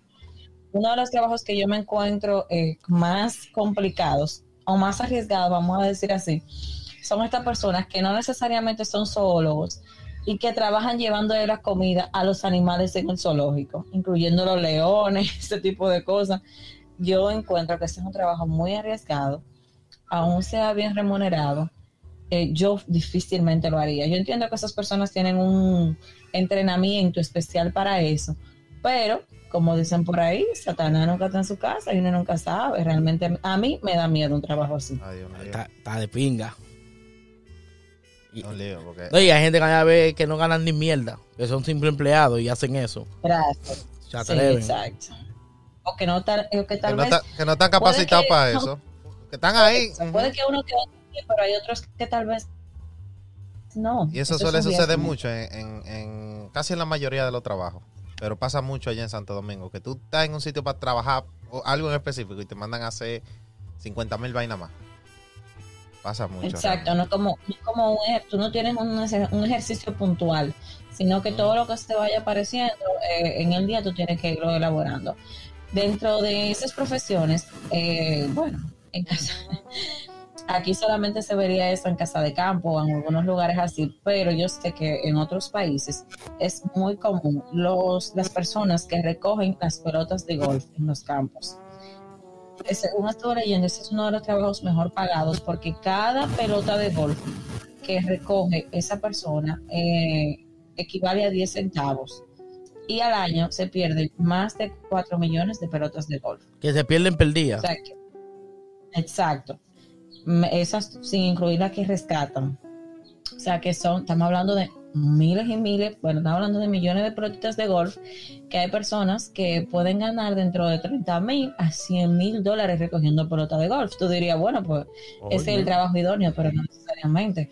Tú tienes que tener prácticas de buceo, porque muchas veces cuando caen en los lagos y en esos ríos, tú tienes que sumergirte a la profundidad de a buscar esas pelotas. Entonces ahí tú te puedes encontrar caimanes, tú te puedes Ah, no, pues encontrar una- es, una, de es profesión. Esos serán los lo mismos. Ah, no, esos no son los Cádiz. O sea, hay que ir a la NASA No. fácil. No, los Cádiz, no, no, al menos, bueno, el trabajo del Cádiz podemos decir que, es mucho más low delante de ese. El Cádiz lo que carga palo y ya. ¿no? Y recomienda, Lo- tú tienes que saber. Andan ahí atrás, atrás de él. Y que use este palo, que si yo qué. Oh. Tú tienes que recomendar el palo según el hoyo. Oye, esa vaina, una vaina estudiada, esa, a lo loco. Yo no doy, yo no doy, yo creo que yo, ¿sabes? Porque todo, cuando la vez yo mañana tengo dinero y de que me le encuentro el amor al golf. Pero mi hermano, yo no encuentro que yo. Mire, hay una película de golf que me gusta pila, que es una historia de un golfista de hace mucho tiempo. Y es bacana la película, pero yo el golf, yo no ni me imagino agarrando un palo de Yo eso. Yo pensaba que te iba a mencionar la de Adam Sanders, que este tipo sí es loco, que tiene nada de golf. No, no, yo no, yo no veo una película de. Dan Sandler ni que me paguen. Es verdad. Oye, a mí me ponen, a mí me pagan para ver películas de ese tipo y yo no la veo. Es verdad, no te gusta. No me, no, no sé, no me da nada de nota. Son una chelcha, alguna de ellas. No, Ahí no lo me- tienen catalogado como el Sí. peor director de cine que hay No, aquí, pero. no me- es- y es Es un director. loco el tipo. no me da nota realmente, ¿no? Esa, esa que tú dices Ah, de ah, es que el papá de él es como, o la familia de él, como que son, di que full, di que vaina así, como rico y vaina así, ¿verdad? Que van a perder la casa y él tiene que participar en un concurso de golf, pero una locura, con una gente profesional. Y él, tú sabes, siempre en sus payasadas. Pero al final gana la casa para la doñita. Ok. Sabes que yo tengo aquí, cambiando el tema de... de- hoy no, no estamos en tema de película, ¿verdad? No, no, no. Ok. Yo aquí hice unas anotaciones de unos trabajos que son peculiares para algunos, pero para nosotros, personas que somos de- del bajo mundo, de, que vivimos en, en barrios populares, esto es algo bien frecuente. Normalito, que uno- Sí, son como empleos informales. Eh, aquí yo tengo el pegaluz. Ustedes saben cuál es el pegaluz. Marcial, usted la pagaba ahí para que le pegue la luz después que la Ah, corporación, después que la corporación viene. ¡Guau! No, pero claro, no, es que la corporación dura demasiado para venir. Tú haces tu reclamo y dura 72 horas y tú no vas a durar 72 horas pasando calor. Y, cua- con tu nevera de y cuando viene el, el tipo de la corporación ya están todos los cables pegados. Hace rato luz. rato, hace rato. Mira, y aquí yo puse pega luz. Es aquel ciudadano de la barriada, de la barriada, si así puede llamársele, que te pone la luz eléctrica de manera ilegal y maneja la corriente como si fuera Tesla o el mismo Edison. Postdata. Según datos no oficiales, mueren más personas altamente capacitadas por corriente que estos personajes. Ellos son las corrientes. Te No, creo. muchacho. Venga acá. creo Ellos agarran un cable vivo como Oye. que. Y te caminan en esos alambres, sin arnés, sin nada. No, muchacho, no. Y que sin grúa. Esa gente se suben en el palo de luz, ellos así, sin escalera. Y no tienen, exacto, no tienen esas escaleras ni nada. Y déjenme ponerle Eh, un escalera de tabla a veces y vaina así. En mi comunidad hay un señor que es borracho que pega la luz. O No, no lo sí, porque ellos siempre son como unos personajes épicos. No, sí, siempre tienen, ajá. Ellos son un, un o personaje fuman pila de épico. cigarrillo o beben pila, casi Sí. siempre. Ellos, ellos son un- Sí. una gente épica. Yo conozco uno que, bueno, conocí. Yo creo que el tipo falleció. Pero por Eh, corriente. no. No por corriente, no. Si pega luz, no fue por de- corriente. creo que fue de A esa sida. gente la corriente no la mata. Creo que fue de SIDA. Sí. El pana le decían el cagao. Porque una vez enganchando luz así. Tú sabes, el cutá, la vaina. uf. El tipo enganchando luz. Le dio un chuchazo heavy la corriente y cuando Se él cagó. cayó fue cagao que cayó al piso. Ay, padre de Dios. Mira, se quedó yo, no, me- yo no me supone que acordaba de eso, del cutá, ¿verdad? Es una Sí. pieza que lleva el Pablo Ajá. Luz, como el transformador. y el tipo se quedó con su nombre. Oh, busca, búscate el cagao para que pegue la luz. ¿Y tú crees que eso le, le dio fama? Porque ahí eso fue como una promoción no paga. Por eso no murió, de verdad que sí. Sí. ¿Sabes que yo, eh, yo digo eso de que a veces perso- mueren más personas capacitadas porque, según mi experiencia, yo he visto en internet videos y cosas de gente Que trabajan para la que trabajan para la corporación que lo mata la corriente más que de lo que son Y con todo su guante y todo su normal. sí pero, hermano equipado y mueren más sí o tienen accidentes que esa misma gente coño que algo que tú dices mierda Sí, pero es mejor hace año- entonces no trabaja Hace eso un año pasó algo, algo similar. Aquí en la comunidad pasó algo similar. Murieron dos. Ellos ambos eran empleados de la CDE. Pero así como tú dices, súper preparados y pasó, tuvieron un accidente mientras arreglaban una avería y, ellos dos fallecieron, ambos. Fuerte. sí eh, y el año pasado creo que hubo un tipo que tuvieron que apuntarle un, apuntarle un pie amputarle un pie por- pero no fue por corriente creo que él fue como que se rebaló y era, una, era un, un enjambre tan grande de alambre que al tipo tuvieron que cortarle el pie mejor. Pero yo mejor había cortado el alambre. Y O sea, no sé por qué fue la razón realmente, pero se ven los hermanos. Eran Arañado. pilas de alambre así. Entonces parece que le estaban haciendo la presión, una presión en el pie. Una vaina del diablo. El plan fue que tuvieron que cortar el pie. Bueno, aquí yo tengo otro. Este es un poco más peculiar. Pero yo, yo conocí un tipo que hacía eso. Por eso lo, lo puse aquí, porque esto es en base a mi experiencia. Estos son los cogeturnos. Eh, estos Ay, son sí. bien peculiares y poco a poco han ido desapareciendo. Su trabajo es llegar más temprano de lo esperado y empiezan a hacer turnos para venderlos. Por lo regular siempre andan con un sobre, un sobre manila debajo del brazo, tal cristiano evangélico pentecostal de la Santa Doctrina, su Biblia. Y lo podemos encontrar en estos establecimientos públicos y privados, tales como los ministerios, los que son más concurridos, juntas donde se sacan cédulas, bancos donde se sacan los marbetes, oficialías de Estado Civil.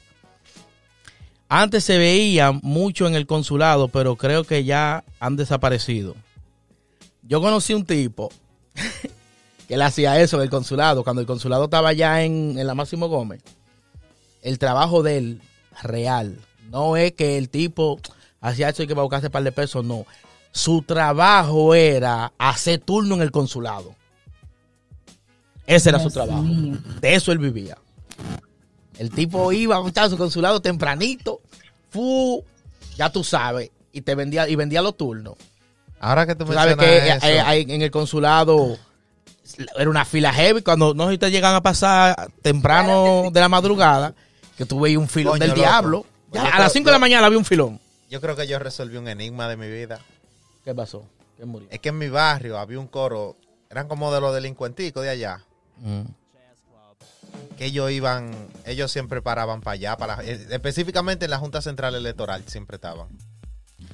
Y yo cuando yo trabajaba, yo trabajaba prácticamente frente a la, a la Junta Central, que era en la Cámara de Diputados, y yo lo veía siempre a ellos ahí, No, esos son los bucones. Pero que eran de mi barrio. Yo ven aquí, y estos tigres aquí, porque ellos no... yo- Esos son los y bucones. yo nunca me, me- me- nunca le pregunté ni nada, yo lo veía y lo saludaba, hey, ¿qué lo que es fulano? ¿Qué sé yo qué? Tú no, vi- tú no, eso tienen que ser los bucones, los bucones, ellos, ¿cuál es el trabajo de ellos? Ey, porque la entidad de, la entidad de allá, de, de- del gobierno, también dan empleo que son de manera indirecta. Porque están Sí, los que cogen turno, están los bucones. El bucón, oye lo que hace el bucón. El bucón se pone una esquina antes o dos esquinas antes de- del establecimiento. Y de que él te ve que tú pasas con un sobrecito, ellos como que saben. Ellos sí. Ellos tienen como unos reconocimientos que ellos saben quién es que va, por ejemplo, para la junta o algo. Y te paran. Ey, de lo mío, ¿qué es lo que es? Oye, pa- ah, eso está lleno, eso está full. Yo te brego eso. Porque ellos tienen como contacto adentro. Mi hermano, que tú no tienes ni que hacer fila. Por lo menos en mi, en mi experiencia. Yo una vez fui, no me acuerdo a qué entidad, pero creo que fue como a legalizar una acta. Fue algo así que yo fui. Y era para allá, para la feria. Se me tiran, oye, yo desmontándome del metro, se me tiraron. Y yo, vaya ahí, yo hago mi fila, tranquilo. Cuando llegué allá, una esquina antes, habían unos bucones ahí, uh, se me tiran. Me dijeron, oye, si tú vas ahí, te van a dar la una de la tarde. Y yo tenía que resolver antes de la una de la tarde porque tenía que volver pa, era para algo de un pasaporte. Tenía que volver antes de la una para el, centro de, de vaina de pasaporte. Y el pana, yo no me acuerdo cuánto le pagué, pero el pana me resolvió. Yo le di los papeles, todo. El pana se fue. Duré como una hora así esperando. Me trajo todos mis papeles nítidos. Esa gente tienen, oye, y ahí hasta los policías tan, tan con- con- combinados. Porque el eh, los, los policías agarran, hay un, unos policías con la misma esquina del edificio y, y ellos no pueden pasar de ahí, porque el tipo me dijo a mí que no, nosotros no podemos pasar de ahí. Porque tú sabes, no nos dejan porque ya hay algo muy descarado de que frente al mismo edificio hace esas acciones. Y dije yo, mierda, y eso en todo lo, en toda la vaina pública que están esa gente. Y eficiente el trabajo de ellos. eficiente, porque es verdad. Uno que tumban gente. eh. Tú vas, tú- un ejemplo, eso es para el que lo hace como yo lo hice. Con ejemplo, yo fui tarde. Pero hay gente que se levantan temprano y hacen toda su ¿Sabes diligencia y le da tiempo. Pero a mí que yo fui tarde, porque yo no sabía que tenía que hacer eso. Yo tuve que hacer eso de manera express. O sea, como era un proceso que yo no sabía que tenía que hacerlo. Porque esa mierda, tú sacas una acta y di que tú tienes que ir a otro sitio, o tenía, no sé si todavía así. Tienes que ir a otro sitio di que a, a legalizarla o no sé qué diablo. Di- y, con, y con fines, es con, con fines de qué sé yo qué. Con fines de pasaporte. Y esta mierda. Y esa gente viven de eso. Es que para cobrar más impuestos, el, el tema de tanta legalización y tantas cosas, ese país. Sí, eso es sumando más truco, eso es impuestos truco, sobre- todo. Claro. Mira, ahora que tú mencionas eso de los buscones, tú me acuerdas de los parqueadores, pero no, Oh, sí. no en los establecimientos puntuales, no, no, no, no, no. Porque si tú llegaste, por ejemplo, a Wibe, ellos están ahí en la Ven acá. calle No, pública. eso es de ellos. Tú tienes que pagarle y no cuando tú vienes, es cuando tú te No, estacionaste. y, tú y ellos tienen porque- carnet. Ellos tienen un carnet. Sí, Y tú sabes qué? Uno no está supuesto a pagarle si uno quiere, pero Pero, una vez se evita un problema porque esa gente fácilmente te pichan una goma no. y desaparecen. Hermano, son expertos robando batería, eh.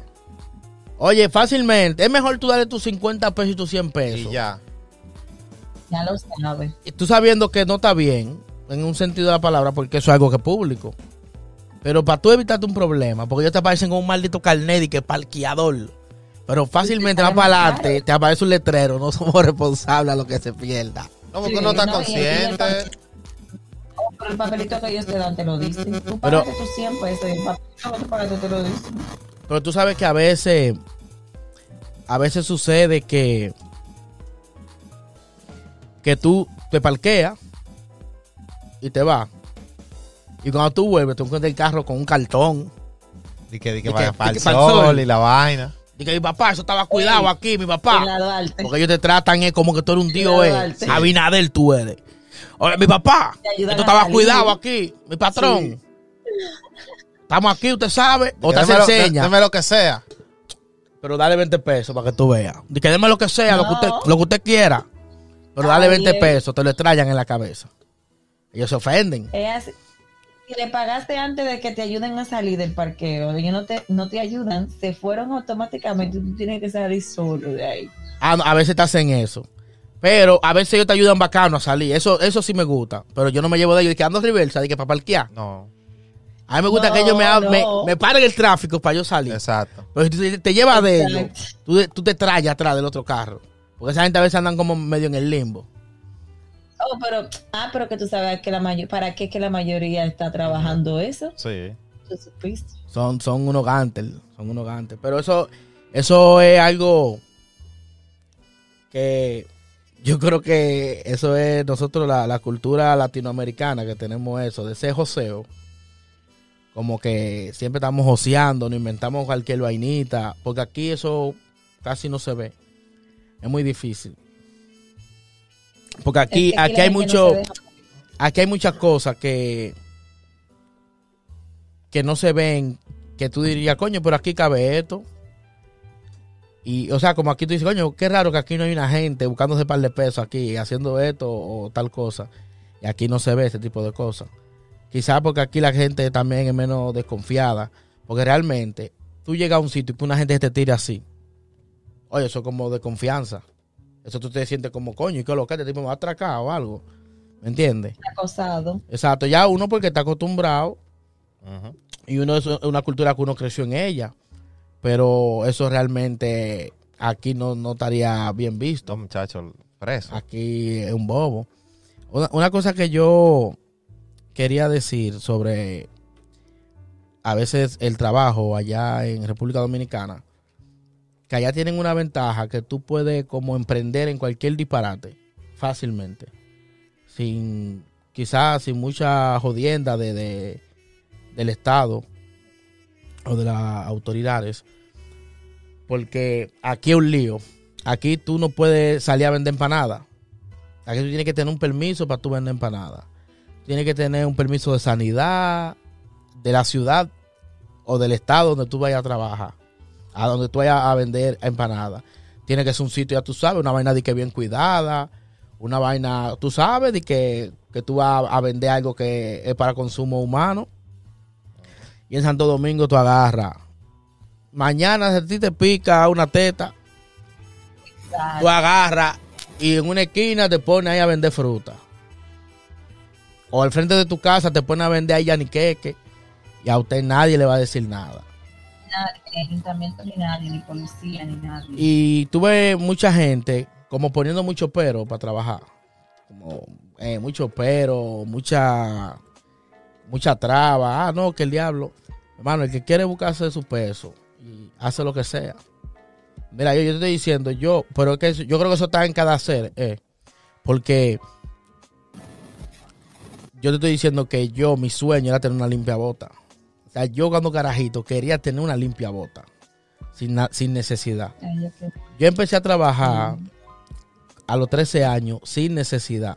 O sea, a mí me daban, a mí me daban lo necesario, no todo, pero me daban lo necesario. En mi casa no me pasaba hambre, todo bien, nítido, chilling. Tenía mi uniforme, eh, eh, utensilios escolares, todo.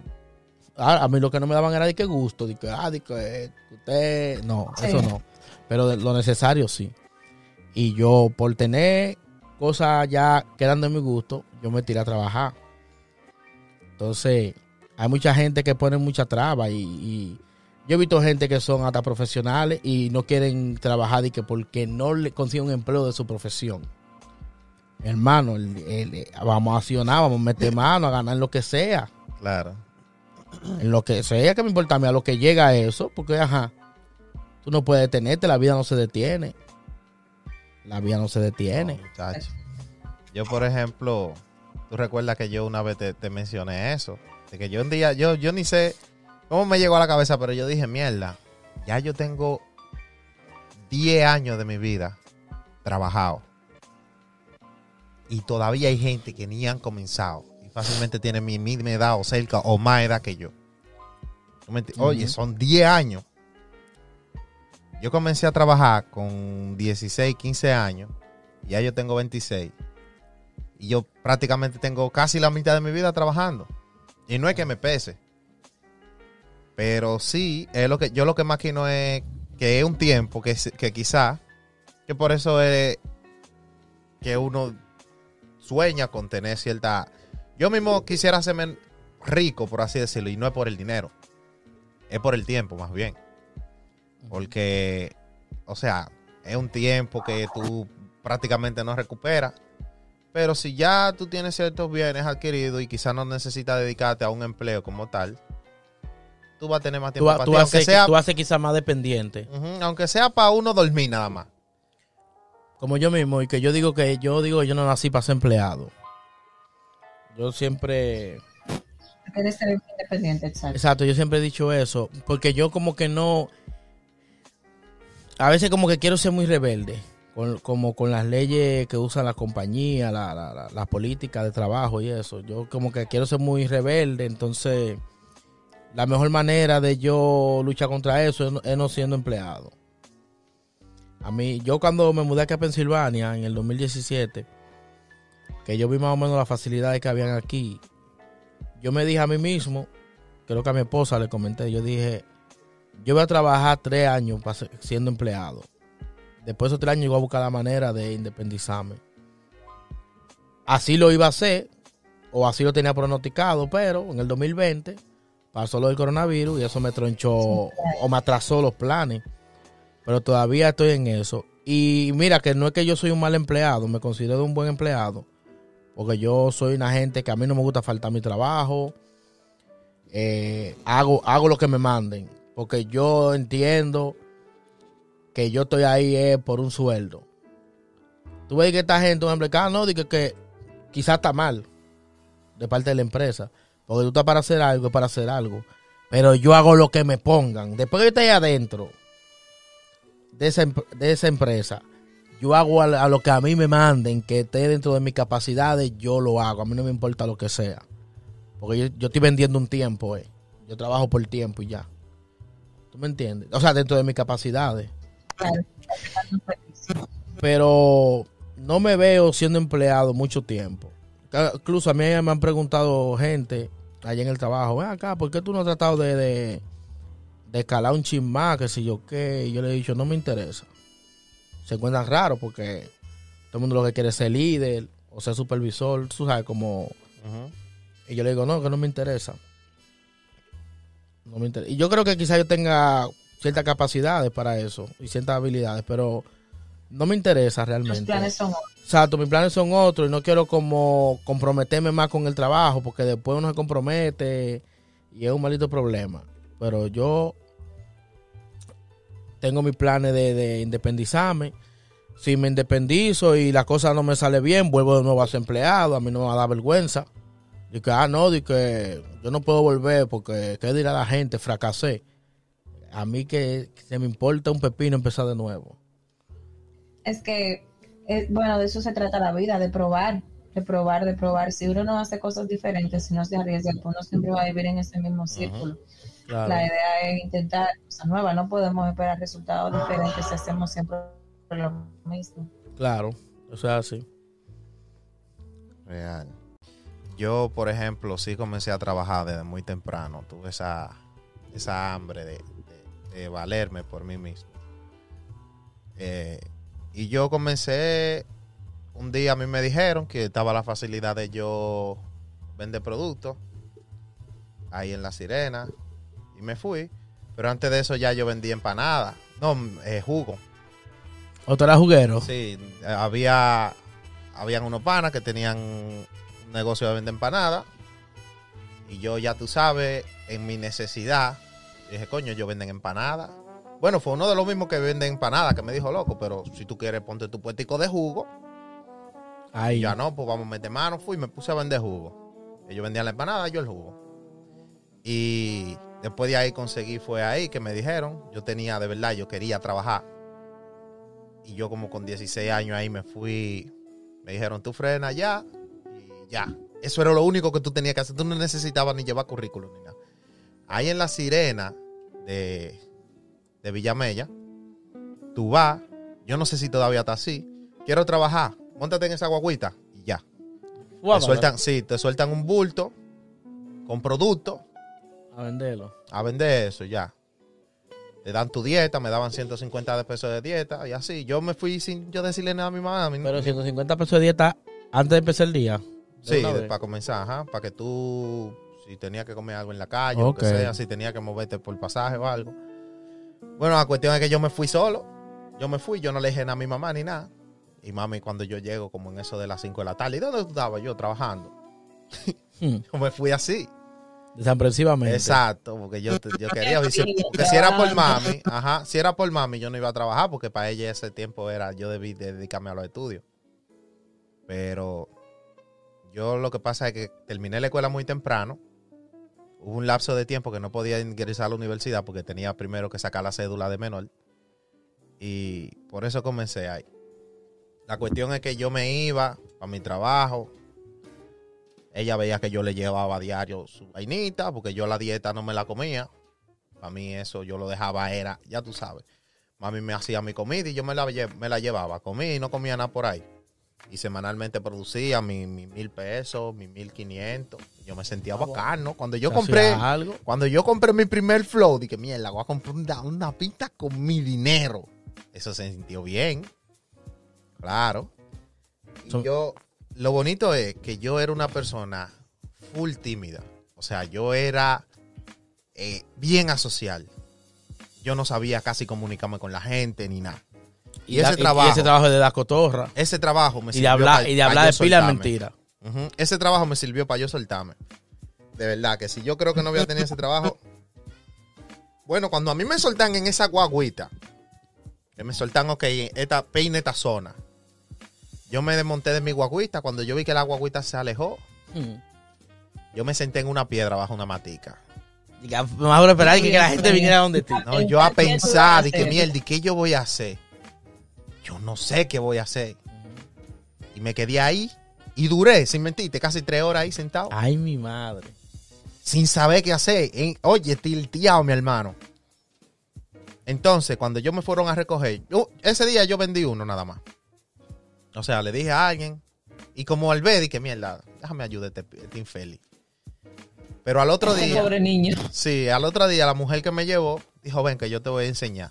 Ella me dice, oye, tú te lees la etiqueta del contenido de los productos y con eso ya. Ya. Tú le dices, este va a esto tiene queratina, tiene que si yo qué. Y ella se fue conmigo y me enseñó lo- los reales códigos. Por ejemplo, ella iba a casa y se tiraba, oh, yo vine a promocionar. Ah, no, no me interesa que si yo qué. Y le decía, oh, tú me puedes dar un poquito de agua. Y se bebía su agua al pasitico. Y en lo que se iba bebiendo su agua, le iba diciendo a la gente, no, pero piensa lo que si yo qué, que patatín, que no tiene que pagar. Y la gente caía. Y yo, yo aprendí mucho de ella en ese día, un día nada más. Y yo aprendí pila. La tipa te dio pila de código. Ahí ya yo estaba que yo estaba picantísimo, mi hermano. Yo, sabes, yo me fui soltando. Y cuando llegó un nivel que yo a la gente se lo vendía al cash, y cuando era el cash, a mí me daban una comisión. Entonces yo Oh. trataba de venderlo todo lo que yo pudiera cash. Entonces entraba, ya yo localizaba el objetivo bacano, casa que yo veía bacana, que yo sabía que esa gente más o menos tenían posibilidades. Ya cuando yo veía que se estaba acercando la hora, ya yo me tiraba donde sea. Tú sabes. Entonces, esa era mi metodología y me iba bien. yo, yo no, yo no doy para trabajo así. No, y yo, muchacho, yo antes trabajo- pensaba, yo antes de pensaba vender. que no. Yo en colmado, como es algo de necesidad y que la gente va donde ti, yo, a mí me iba bien en colmado. Nítido. Pero, Pero, de yo. que tirarse, yo sentía que eh, estaba raneando. No, no tanto tirarse, sino es yo como vendedor. Yo no me imagino yo como vendedor. O sea, no, no me imagino que tratando de convencerte para, el- para que tú compres. y yo daba cotorra bacana. Oye, yo veía, si yo veía una tipa con un Blackberry, yo le decía, oye, pero tú vas a pagar semanalmente lo que tú pagas un día de internet. Con eso. Tú sacrificas un día de tu paquetico de internet y pagas tu vaina semanal. Ya. Ahí murió. Sí, yo ahí. O al novio tú le dices, no, yo no tengo novio, que sí, ok, yo, ah, bueno, pero se busca la forma. Yo hasta yo, yo fuera tu novio, yo te lo pago. Yo me volví un delincuente, yo estaba a un nivel y- Pero para eso, Y prieto eso del es- sol. hay que tener arte para ser vendedor. No todo el mundo tiene el Ahora, arte de vender. el arte grande también es lo, lo de trabajar desde casa. Eso sí tiene que tener un arte del diablo. Eso, eso es un gurú. ¿El qué? Lo de trabajar desde casa. Como qué tipo Ese tipo de trabajo, de que trabajar desde casa. No hay que hay pilas de, de trabajo que son de que así. Vendiendo vaina. Vendiendo lo que sea, de que curso, Offload, TLC. pila, sí, pila de vaina que hay así. De que trabajar desde casa. Es un bobo. Oye, ahora me puse yo aquí a analizar y a pensar. Loco, el primer trabajo mío. Yo estaba en segundo de la primaria. Mm. Oye, lo que yo hacía. ¿Cómo el segundo? en segunda de primaria, oye lo que oye lo que yo hacía, que me acordé ahora fue. Ellos salían unos póster cuando estaba Goku y Pokémon, ya tú sabes, en su buena. Un clásico. Y oye, ¿qué yo hacía? Yo agarraba, eran unos póster medio caribeños, eran como, como una revista. Por ejemplo, me acuerdo como ahora, hay- había una que era de Pokémon, que te decía como, tenía la- el Pokémon, era como un cuaderno, decía el Pokémon y como las especificaciones del Pokémon. Yo agarraba, cogía la hoja, le sacaba copia, le entregaba el libro, el- la revista, y yo agarraba y lo coloreaba. Lo coloreaba, lo de Goku yo lo calqueaba y yo lo dibujaba. Porque a mí antes me gustaba mucho dibujar cuando yo estaba eh, en esa edad. Y yo agarraba y vendía los dibujos a peso. Y yo vendía pila. Entre un pana mío y yo, vendíamos pila. Pero una búsqueda fuerte. Sí, y, y nosotros que le sacábamos copias, que las copias cuando eso eran bien baratas. Yo creo que la copia cuando eso valía Centavos. 25 centavos, creo. Por ahí. Porque te estoy Que diciendo tú no a podías ti- sacar una copia. Que te estoy diciendo a ti- con un peso. Te estoy diciendo a ti, no. Cuando eso todavía existían los medios, la- las pesetas se usaban. Diablo. Las pesetas la usaban, la cogían en algunos sitios. Oh, no en tú todos dices lados. Primero, de prim- segundo de primaria, ¿no? De Sí, eso fue como en el 98, por ahí, más o menos. Por- más o menos esa, esa fecha. Y loco, yo vendía en la escuela. Yo vendía mi, mi- Ah, vaina, no, mi. Yo mi- dibujo de Goku. De Goku. Y yo me acuerdo cómo yo dibujaba a todos los Goku siempre. Oye lo que yo hacía. Yo dibujaba a, la Go- a Goku, a Vegeta. y Yo lo dibujaba así, como si fuera como crucificado Sí, abierto. abierto porque se me hacía más fácil. No sé de dónde yo analicé eso. Y en la mano, como es tan difícil, el poder, dique. como es tan difícil dibujar la mano, yo lo que hacía era los poderes. Ajá, sí, no, yo sé. Una bola. Yo, yo era en las dos manos. así, lo hacía así siempre casi.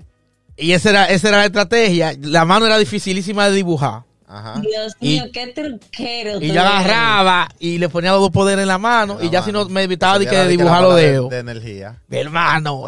Y yo vendía pila de dibujos cuando eso. Y yo, yo dibujaba y yo dibujaba de gratis. Diablo, hasta a los profesores Ya. yo les dibujaba. Oye, yo lo ven- yo vendía. Era, pero Yo vendía los dibujos. Brian de esa, Brian se lucró de, Y para que tú veas, para que tú veas. Ah, Y yo me acordé de eso fue ahora. y, sí. lo- y los días de, dibujar a Duarte y la bandera, pile gente. Dibújalo, eh. y yo, diablo, sí, está heavy. Todo lo que yo pudiera dibujar de gratis.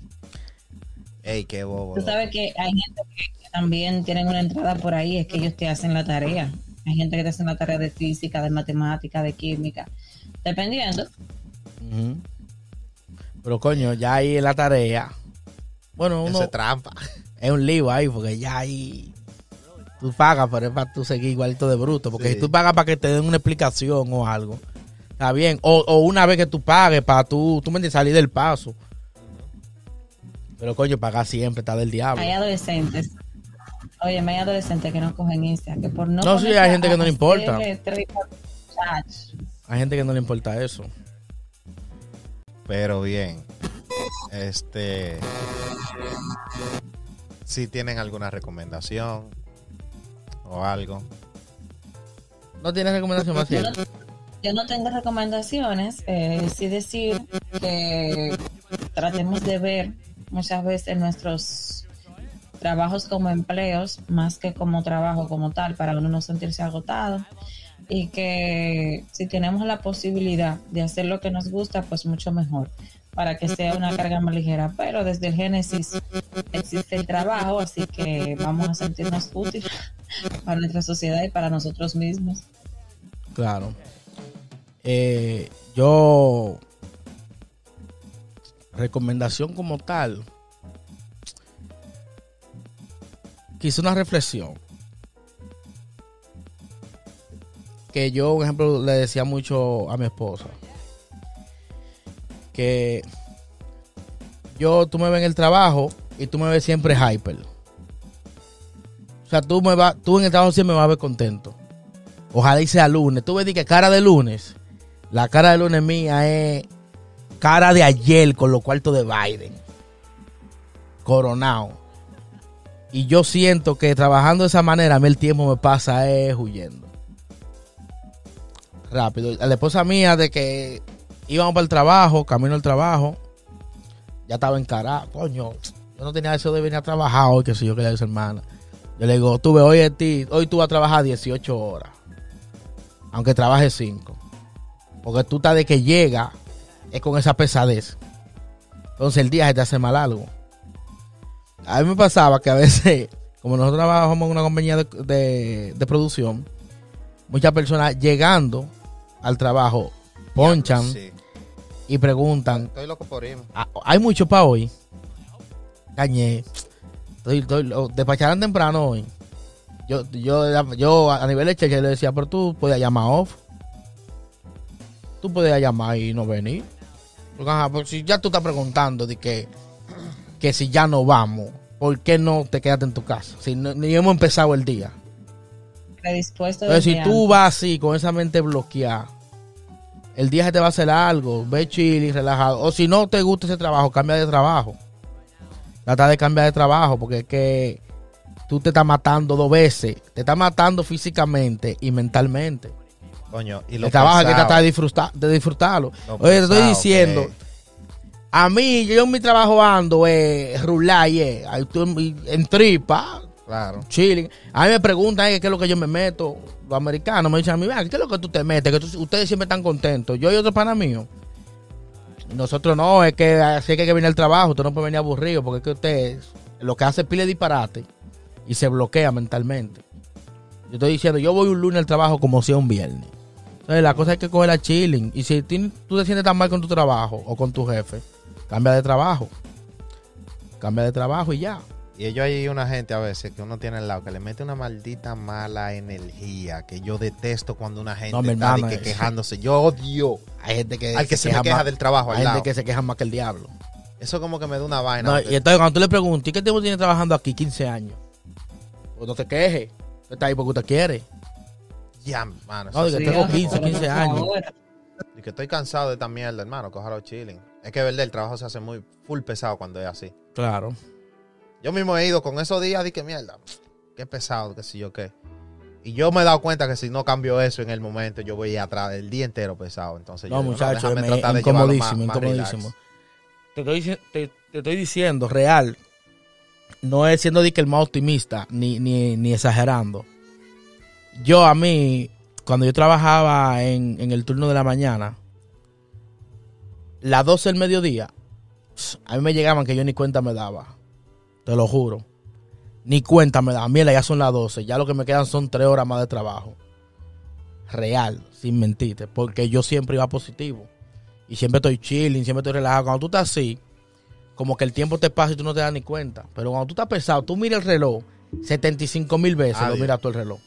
Y que tú ves que una hora se te hacen 10. Tacho, no avanza, no avanza. Y tú dices, mira, ya tienen que ser las 10 y media. Cuando tú miras el reloj, las 9 y 50. Ey, 40 minutos La menos. madre da eso. Eso da duro. Eso da duro. Bueno, entonces vamos cerrando ya. Eh, yo no tengo ninguna recomendación más que eso de, de, de- de que la gente que te... la- me gustaría así mencionar de que la gente debería pensar en que más que dinero, como Brian estaba diciendo ahorita, es tiempo lo que uno está intercambiando. Porque es un tiempo que uno puede, uno puede estar haciendo o, invirtiéndolo en algo que realmente le guste. Quizás si tiene familia, pasándolo con su familia y eso. Pero que el hecho de no implica que, o sea, si tú estás intercambiando tu tiempo por dinero, no es que está mal, pero entonces trata de, de sobrellevarlo. Porque entonces de verdad se hace más pesado.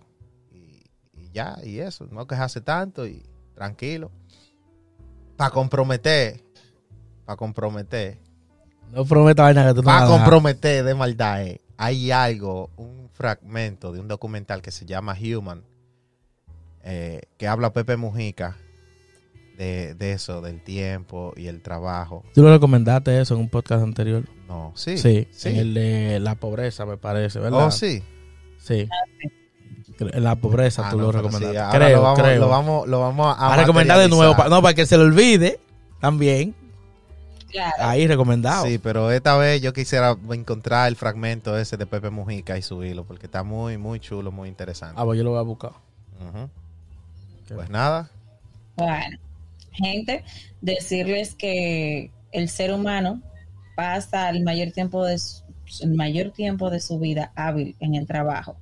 Si usted trabaja ocho horas, usted no, no solamente pasa esas ocho horas en el trabajo, sino que también el trayecto de ida y vuelta, el tiempo que tú piensas en qué voy a usar mañana, en qué voy a llevar de comida mañana, también lo estás invirtiendo en el trabajo. O sea que nosotros pasamos más tiempo en el trabajo con nuestros compañeros de, de oficina o de labor que muchas veces con nuestra familia. Así que tratar de, que, de optimizar ese tiempo, de que sea o tenga la mejor calidad de vida posible y disfrutárselo. Y si no te gusta lo que tú haces, como dice Brian, pues opta por buscar una segunda opción de algo que te guste más. Para nosotros, esto es nuestro hobby. Mm. y le agradecemos a ustedes que hayan sacado de su tiempo para escuchar un nuevo episodio de Tertulias Podcast hablando del el trabajo o de los empleos. Así que nos escuchamos en una próxima entrega. Bye bye. Bye. Desde el norte del sur de América hasta donde alcance mi voz ya. Hermano, no te dejes decir clase baja, no. Levanta tu frente tan alto como puedas. La clase baja son esos que viven del pueblo. Dando limosnas a la clase obrera. Somos el modelo a seguir de las generaciones nuevas. We got to move on, we got to move. Las piernas de esta patria somos los martillos y las ruedas. We got Aún no amanece. Y Juan Pérez sonríe en el bus, pues están a punto de graduarse sus dos muchachos menores. Desde hace tiempo que no compra pantalones nuevos y su único apego es la monotonía de sus labores. Juan Pérez, como otro señor y a simple vista, no se parece ni un poco a los pingüinos de revistas ya. Se notan viejos sus zapatos y ve que no le dan el trato que recibe el viejo del 4x4. Quizá porque no deja tan buenas propinas o porque no usa corbata en el Donde por cierto el vigilante que lo ve de abajo arriba vive a cuatro esquinas y lo conoce de a diario. Juan vende diarios en las bucetas mientras trata de tocarse las orejas con los labios. Él sabe que merece más de lo que gana, pero no se va a quedar en su cama esperando un cambio. Hermano, no te dejes.